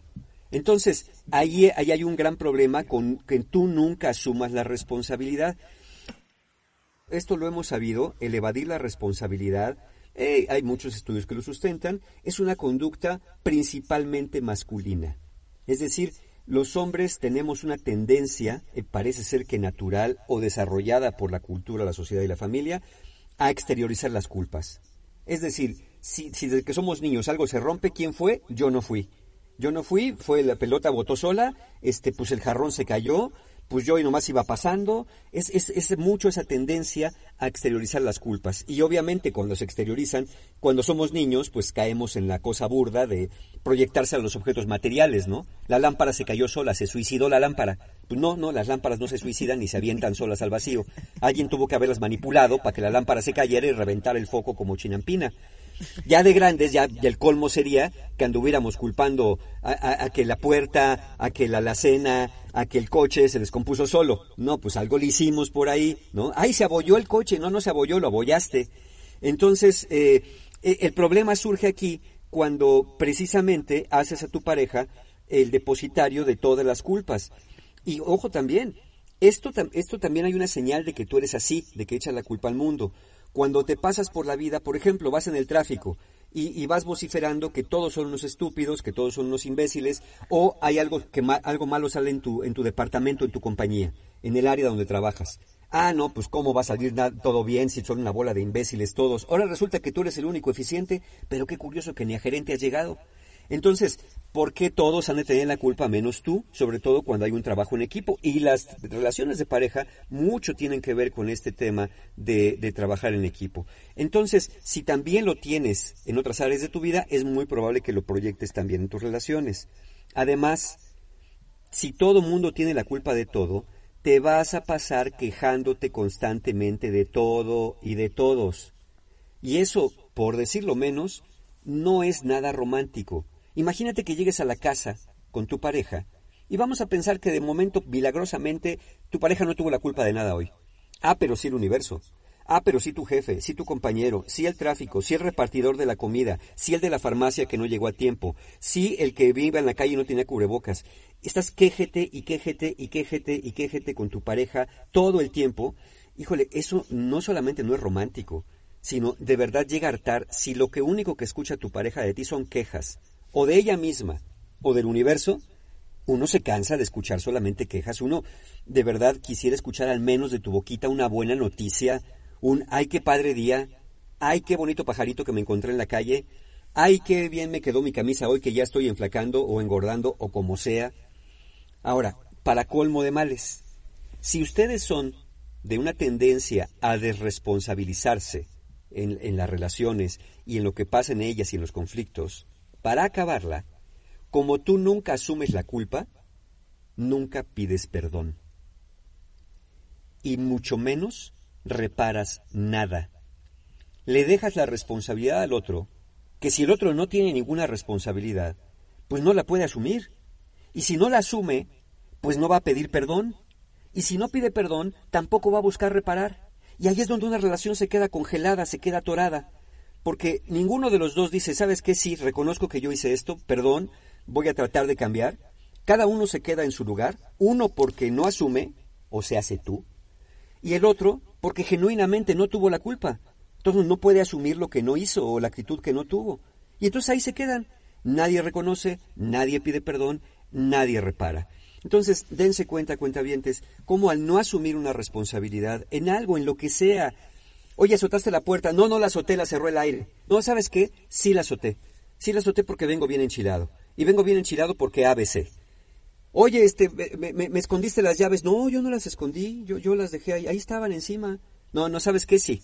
Sí, la verdad sí las puse en otro lugar y te dije que estaba en otro lugar porque, porque estaba muy enojado contigo. Porque el otro día agarraste el coche y lo estacionaste chueco. Y ya la verdad te he dicho muchas veces que no hagas eso y ahorita me sales otra vez con lo mismo. Pues la verdad, como si yo tuviera 14 años, te escondí las llaves, pero sí lo hice yo. Entonces, eso, eso, eso nos da confiabilidad, nos da credibilidad y también tengan en cuenta eh, los que están del otro lado. Cuando su pareja reconozca algo, ah, reconózcale eso. Oye, gracias por reconocer que tú sí lo dijiste, gracias por reconocer que tú sí lo hiciste. Porque muchas personas saben de qué se quejan en terapia. Me, llegan y me dicen, Mario, es que sabes qué, me, me, estoy, siento que me estoy volviendo loca. Porque me dijo esto y cuando le dije, ¿por qué me dijiste? Me dijo, no, no te dije nada. Cuando hace una cosa le digo, ¿por qué hiciste esto? No, yo no lo hice. Entonces ya de verdad empiezo a dudar. ¿Se acuerdan de que hicimos un programa del gaslighting? Bueno, pues búsquenlo por ahí. Eh, ya te hace dudar de tu cordura.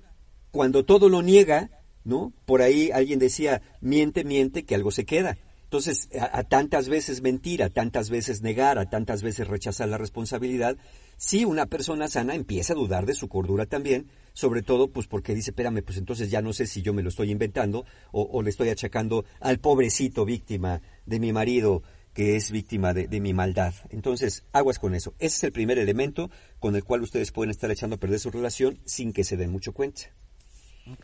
¿Cuál, es, ¿Cuál es el segundo? Y fíjense, perdón porque lo voy a decir así, pero, híjole, pues es que coincidió. con confianza, es tu programa. Eh, ok, este también es una conducta muy masculina.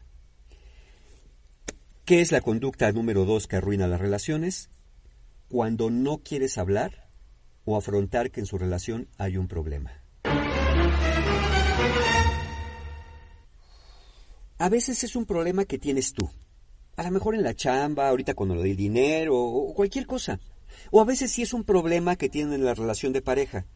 Que se ha enfriado, que ya no tienen relaciones sexuales, que ya últimamente no hay tanto cariño, que se ha vuelto muy monótono o que por ahí metiste la pata de manera grande y sustanciosa y no quieres hablar de eso. Ese es un problema. Cuando no quieres hablar, vamos al primer supuesto. Cuando tú no quieres hablar con tu pareja de tus problemas, porque uno dices, pues qué arregla, son mis problemas, ¿para qué le cuento? Tu pareja te ve preocupado o preocupada y te pregunta, oye, mi vida, ¿qué tienes? Y tú nada, nada, X ya. No, pero es que te veo mal, que tiene nada, nada de la chamba, ya, ¿qué X? No, pues cuéntame. No, que tú qué arreglas. No arreglas nada, tú qué sabes del negocio. No sabes nada, yo lo voy a arreglar. Bueno, cuando haces eso, cuando le cierras a tu pareja esa puerta porque dices que no le importa, porque no es su bronca, porque no puede resolver el problema, o eres muy bueno o buena, ¿para qué lo vas a preocupar? De alguna manera, estás pensando que una pareja existe nada más para resolver problemas.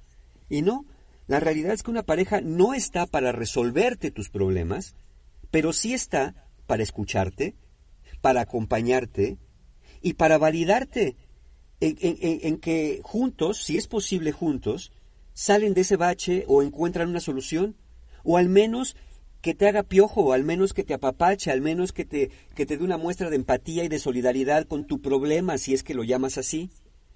Si tú le cierras a tu pareja la puerta a lo que llamas tus problemas, le estás cerrando una puerta a tu mundo interior.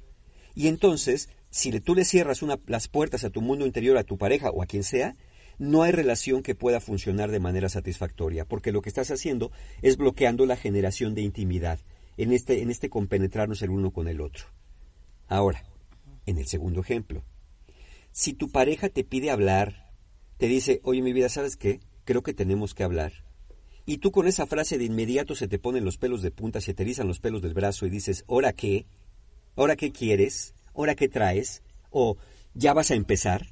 Bueno, si tu pareja te pide hablar y tú respondes así, entonces ponerte defensivo, minimizar el problema, a ver qué quieres. No, pues es que estoy pensando que ya hace mucho que no nos hablamos bien. Ah, ya vas a empezar con tus cosas. Así estamos bien. Estamos en modo pandemia. Ahorita no insistas.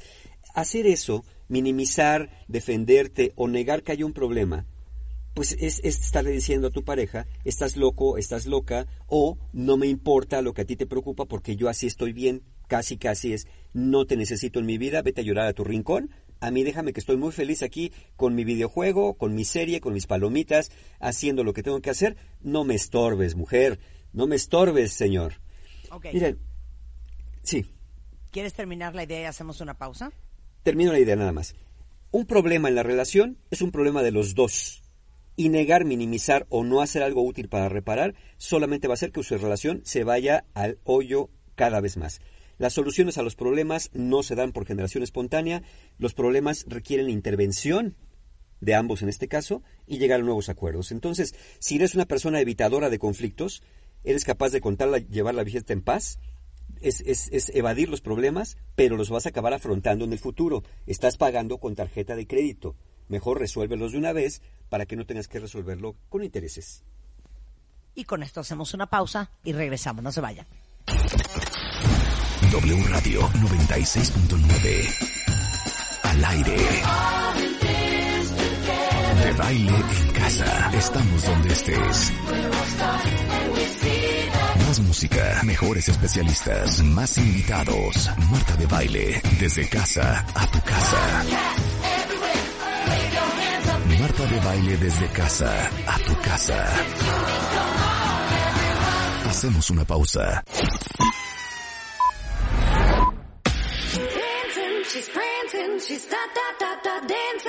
Estamos donde estés. Marta de baile al aire solo por W Radio 96.9. Estamos de vuelta. Estamos de regreso en W Radio, son las 12.30 del día y estamos justamente transmitiendo con Mario Guerra, el rockstar del amor, para averiguar si en realidad la razón por la cual nuestra relación no está jalando es culpa nuestra o no. ¿Y en qué nos quedamos, Mario, antes del corte? Pues mira, ya habíamos hablado de que la actitud de, quitarte la responsabilidad no suele dar buenos resultados. También cuando no quieres hablar de los problemas, tampoco da buenos resultados porque cierras la puerta. Y vamos con el tercero. ese es muy curioso porque casi nadie lo reconoce y no es muy evidente, pero es tan importante, por eso lo voy a mencionar. Pasa que también puedes llevar a tu relación a la basura más fea cuando eres alguien envidioso. Órale. Órale. Y uno dice, ¿cómo puedo ser envidioso con mi pareja si yo no soy envidioso con... Uy, cómo no, miren. Normalmente una persona se alegra con los éxitos de su pareja. Aunque los éxitos de tu pareja puedan ser incluso nominalmente mayores a los tuyos o a los que has tenido tú. Entonces, cuando tú eres envidioso con los éxitos de tu pareja, lo que tiendes a hacer, en lugar de alegrarte y felicitar genuinamente, porque también puedes felicitar de dientes para afuera, tu tendencia puede ser a minimizar el logro, incluso a ridiculizar o a despreciar el logro de tu pareja.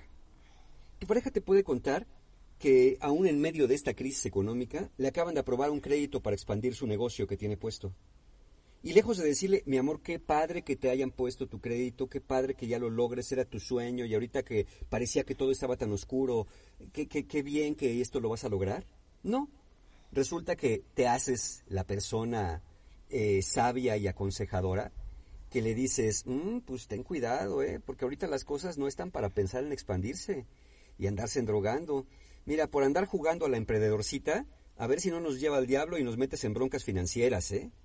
Eso es una forma de envidia. Tú nomás, y tú que te defiendes, no, pues yo nomás te estoy diciendo por tu bien. Y yo contesto, ¿y quién te pidió consejo, tarugo, no? Eh, mira, también, después de todo, si tú eres una persona envidiosa, siempre puedes argumentar lo que sea para echar a perder el éxito del otro. Porque, porque siempre cualquier cosa que sea menor a un premio Nobel o menor a un premio Oscar, pues es algo que no es lo más exitoso de la Tierra. Cuando quieres meter por ahí cuña para estar fregando literalmente. A lo mejor tu pareja te dice, mi amor, ¿qué crees? Ya me dieron el resultado del examen que presenté y me dieron mención honorífica. En lugar de decir, mi amor, felicidades, qué bueno, le echaste muchas ganas, te lo mereces. No, sales como si fueras papá o mamá regañona, eh, diciendo, pues es lo menos que tenías que haber sacado, ¿no? Después de que te mataste estudiando tantos fines de semana y nos tuviste aquí encerrados en la casa, más allá de la pandemia, entonces pues era lo menos que se podía esperar de ti. Ya estarás contentita, ¿no? En ese caso, estás portándote de manera envidiosa. ¿Por qué, se, ¿Por qué la envidia? Bueno, probablemente una porque o tú no tengas los éxitos que tu pareja está teniendo, o porque consideres al éxito como si fuera un bien material. Es decir, que si tú, es como si fuera una pelota, digamos, porque son actitudes de niño de, de, de 11 años o de 9 años. Es como si fuera una pelota, que si el otro la tiene, yo no la tengo. Bueno, el éxito no es una pelota. El otro puede tener éxito y tú también, si te dedicaras a buscarlo, en lugar de andar siendo envidioso o envidiosa, también podrías tenerlo. Pero como, como sabes que no has hecho lo suficiente para tenerlo, pues ahí vas con tu envidia a vomitársela al otro. Es probable que en este caso, si ustedes son envidiosos o envidiosas, es probable que lo que les pase en el fondo es que sientan que si su pareja es más exitosa, ustedes, eh, a, los ojos de su pareja, se ven como menos, como que sienten que los va a ver para abajo, sienten que les va a ser el feo, que los va a empezar a despreciar. Y en ese caso, pues el temor, el temor al abandono está latente. ¿Qué ojo con esto? Que como son envidiosos, realmente ustedes están pensando que su pareja hacía eso porque es lo que ustedes harían, o a lo mejor han hecho en el pasado cuando han tenido éxito. Ya ven cómo las personas envidiosas cuando tienen éxito, ah, cómo se burlan del oponente que perdió.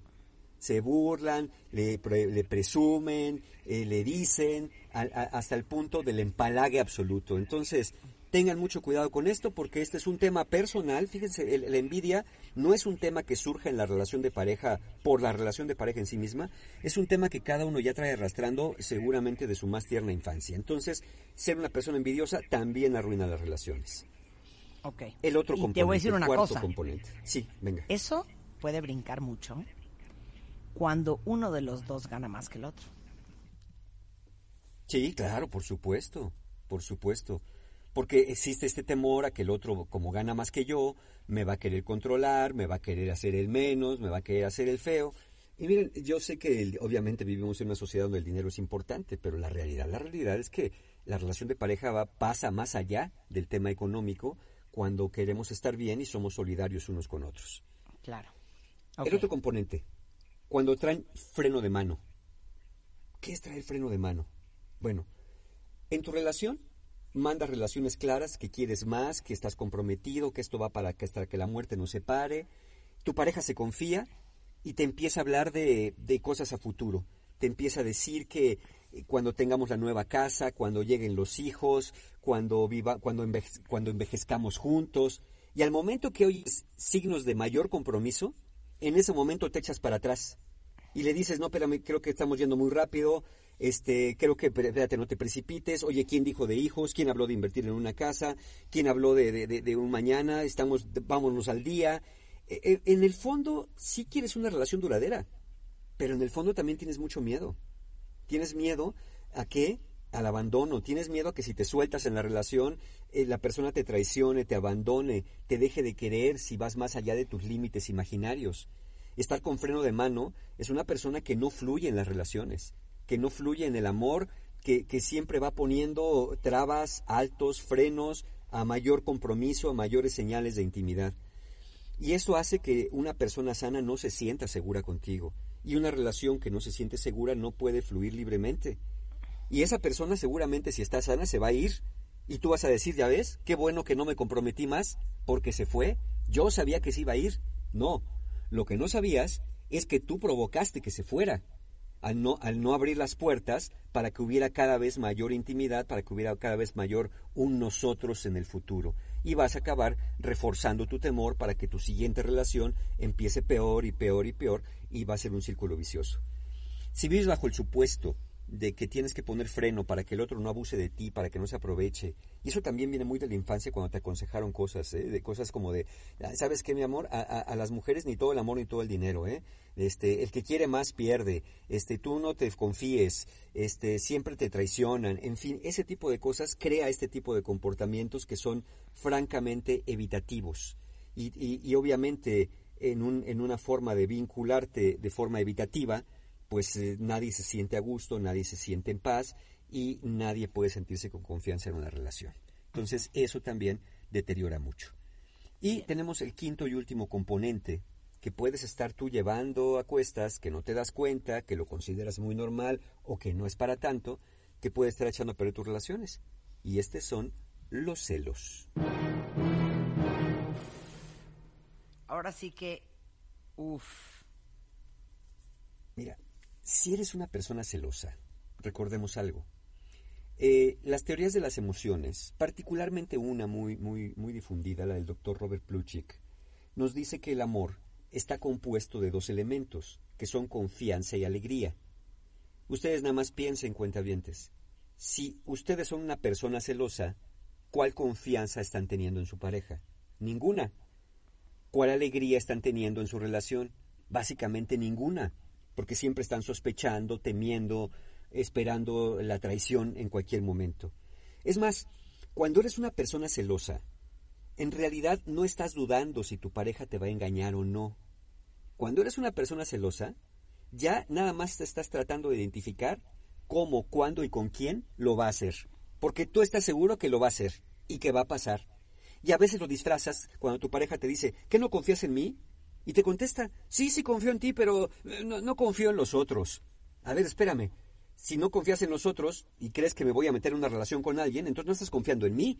Porque para que yo entrara en una relación, yo tendría que decir que sí y estar de acuerdo. Ni modo que el otro me haga manita de puerco para entrar en una relación que no quiero. O sea, esa es una, una forma muy, muy interesante de sacarse la espina para no acusar a tu pareja. Pero realmente con los celos también también estás acusando a tu pareja. Y estás generando una forma muy dañina eh, de ganar falsa seguridad porque cuando estás, estás celoso, lo que quieres saber es qué está haciendo tu pareja, a dónde va, con quién habla, de qué habló, cuánto tiempo estuvo conectada, por qué con esa persona, por qué se estaba riendo, por qué se divierte, por qué todo.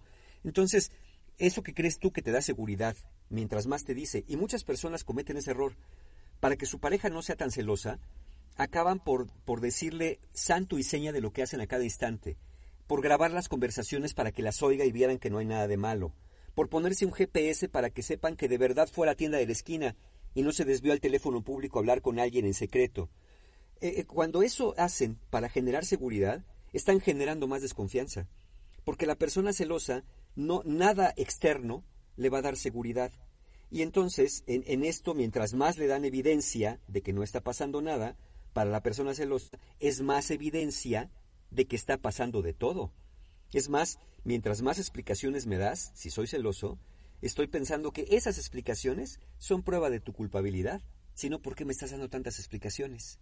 Entonces, los celos te vuelven paranoico, los, los celos te vuelven muy irracional y sobre todo, los celos son un sentimiento, el, eh, hasta donde sabemos es el único de los sentimientos humanos que puede hacerte caer en un estado de locura tal, en un estado de violencia tal, que sí puedes llegar a cometer. ¿Cuántas veces hemos visto esto que se denomina crímenes pasionales? que son eh, violencia o a veces hasta asesinatos cometidos por celos. En esto de si no eres para mí, no eres para nadie. ¿Qué, ¿Qué, más queremos como prueba de posesión que esta frase? Si no eres para mí, no eres para nadie. Ahí estás encerrando narcisismo de la persona de que todo lo que tiene que ser bueno tiene que ser para mí, nada más que para mí. Y no puede ser de nadie más. Estás encerrando la posesividad, la territorialidad. Es decir, por más que nos quieras vender la idea de que eres celoso porque amas mucho, no. Eres celoso porque tratas a las personas como objetos de tu propiedad, porque tú no amas a nadie que no sea a ti mismo o a ti misma, y lo único que quieres es tu seguridad a una costa de la vida del otro. Entonces, no vengas con el cuento de que estás amando si eres una persona celosa. Eso, esos celos, tienen que ser atendidos necesariamente en una forma terapéutica. Estos cinco elementos son los más comunes que no son tan evidentes como la violencia, como las groserías, como los golpes, como las amenazas, pero que si están presentes en una relación, y sobre todo si tú cuentaviente que nos escuchas, te has identificado en alguno o en algunos de estos cinco, que no son los únicos, pero son los más, los más dañinos que pueden existir, entonces puedes saber por qué tus relaciones acaban por no funcionar. Y es algo de lo que tú te tienes que hacer cargo, no es chamba del otro, no es responsabilidad del otro, en todo caso, la culpa del otro es haberse enganchado contigo en esas dinámicas. Eh, la culpa del otro es haberte, no haberte puesto un alto. Sí, claro que también tiene una parte de responsabilidad, pero quien prendió la mecha fuiste tú. Y el problema de fondo, ¿sabes cuál es? El problema de fondo es que la forma de relacionarte, tu forma de confiar y tu forma eh, de formar vínculos, la desarrollaste muy temprano en la infancia. Incluso antes de que aprendieras a hablar ya habías empezado a desarrollar tu forma de generar vínculos y obviamente de socializar. Entonces, si fuiste abandonado, aprendiste a abandonar. Si no fuiste escuchado, aprendiste a no escuchar. Si aprendiste que tus necesidades no importan, primero, nada te va a dejar satisfecho de aquí en adelante, pero tampoco te van a importar las necesidades del otro. Es bien complicado darse cuenta que tenemos estos patrones y sobre todo es complicado repararlos, porque como los aprendiste muy temprano en tu vida, entonces, estos aprendizajes son de los llamados inconscientes, ya los haces por impulso, ya te portas de esa manera, de manera, de esa, de esa forma, de manera compulsiva, no lo piensas, no es que lo estés planeando. Vamos, que posiblemente no eres mala persona, porque esa es la pregunta que surge. Mario, entonces si tengo algo así, ¿soy una persona tóxica? Para siempre. No hay garantías. ¿Y para siempre? No, no siempre, no. No, no, no, mira, no hay garantías. Pero la buena noticia acá es que lo más probable es que tu forma de reaccionar, tus actitudes y tus conductas sean las que estén resultando tóxicas. Lo que aprendiste fue lo que resultó tóxico. Esto especialmente si eres impulsivo, si no reflexionas acerca de lo que dices o lo que haces, si, aunque sea luego de los incidentes, no eres capaz de pedir perdón y de reconocer, si eres una persona poco empática, cuando no mides, no piensas o no te importa el impacto de lo que dices o lo que haces en el otro, esa es la conducta tóxica. Lo más seguro es que tú no seas una persona tóxica, pero tienes que hacer algo para cambiar esas conductas antes de que sigas arruinando tus relaciones o chance y en una de esas te puedes rescatar la que tienes ahorita todavía, si puedes asumir esto. ¿Qué podemos hacer? Yo les digo una cosa, eh, eh, eso lo digo a mis pacientes, pero claro que tiene jiribilla. Cuando escucho un paciente que se queja y se queja y se queja de los demás, especialmente de su pareja, y de lo mala que es, y de lo intolerante que es, y de lo injusta que es su pareja con ellos, cuando lo único que hacen es dar amor, yo les digo, mira, vamos a hacer un pequeño ejercicio. Vamos a imaginarnos que al menos tienes un 1%, 1% de responsabilidad en los problemas que hay en tus relaciones. 1%. Es evidente que tiene mucho más, pero en 1% es más digerible eh, para empezar. Y les pido, y empieza a identificar cuál es ese 1%. Es cuál es la conducta que hace daño. A lo mejor sí que azota la puerta. A lo mejor sí que echa los ojos para arriba. A lo mejor sí que te quedas callado y aplica la ley del hielo.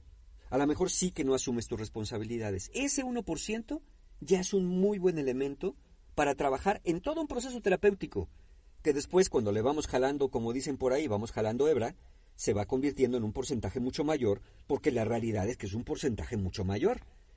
De ser posible cuando identifiques, cuenta bien si nos estás oyendo, identificas que al menos tienes el 1% en uno de estos cinco componentes, trata de parar la conducta que haga daño.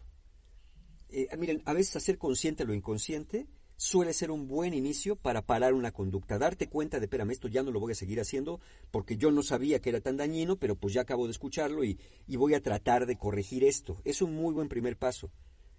Eh, no busquen que su pareja repare o lo repare lo que ustedes descompusieron. Su pareja no es un terapeuta. Eh, por ejemplo, no estén buscando que tu pareja te dé confianza, eh, eh, no estén esperando poner a prueba a su pareja a ver si de veras ya este, está cambiando cuando ustedes cambian. No, asume tú la parte que te toca y asume tú la parte de buscar ayuda profesional antes de que sea demasiado tarde. Y ojo con esto también.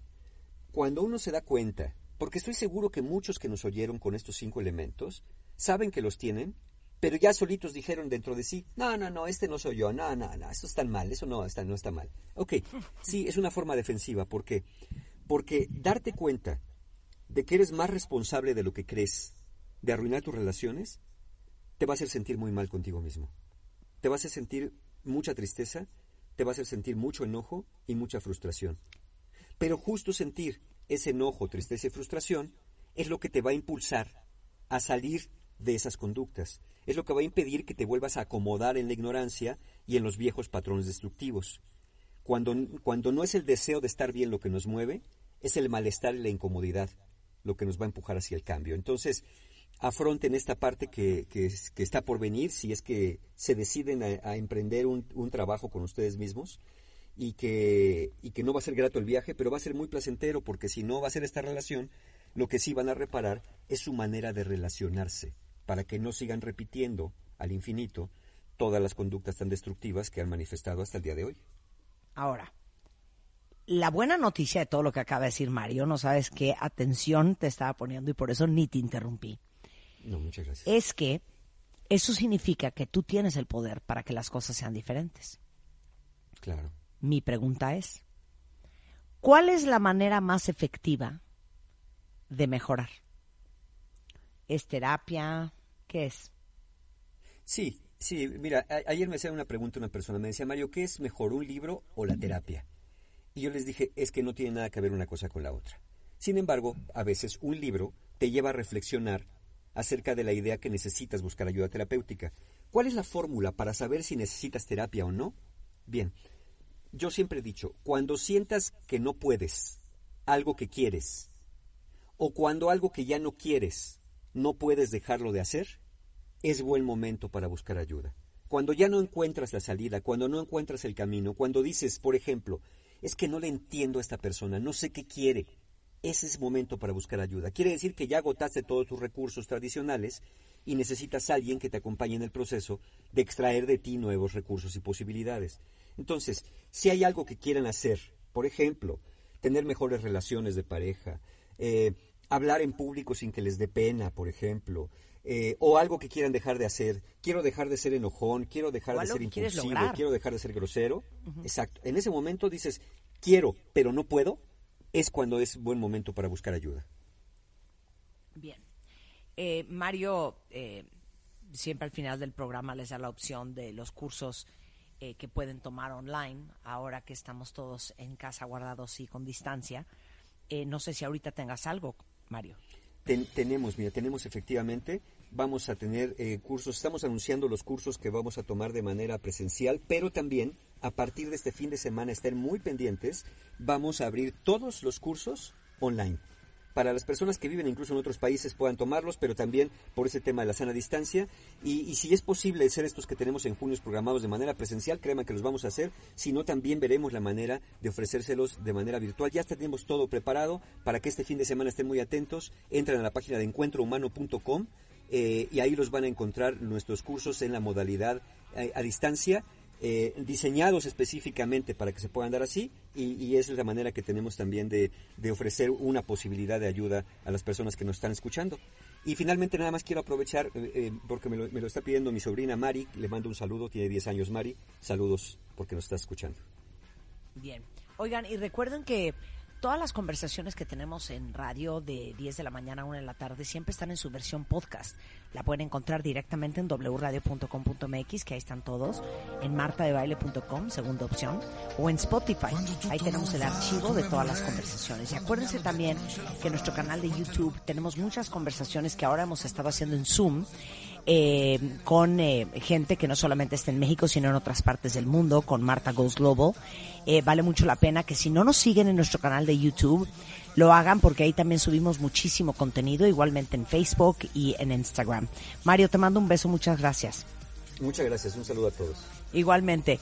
Eh, y con esto nos vamos nosotros. Estamos de regreso mañana en punto de las 10, pero no se vayan ustedes. Ahí viene Carlos Loret con todo lo que ha pasado en México y en el mundo, solo en W Radio. Selvaggi di amici miei, quando su una cabra sembra di volare, ci hanno sbattuto fuori con un 6, la scuola è tutta da dimenticare, per chi come noi viaggia più veloce, fuori dai limiti, dalle tue logiche, dalle illusioni, dalle convenzioni, dai tuoi sondaggi sulle generazioni, oh no, ah, hai ragione frate bella tormi, ricordi la birra, il centro sociale, le bombe,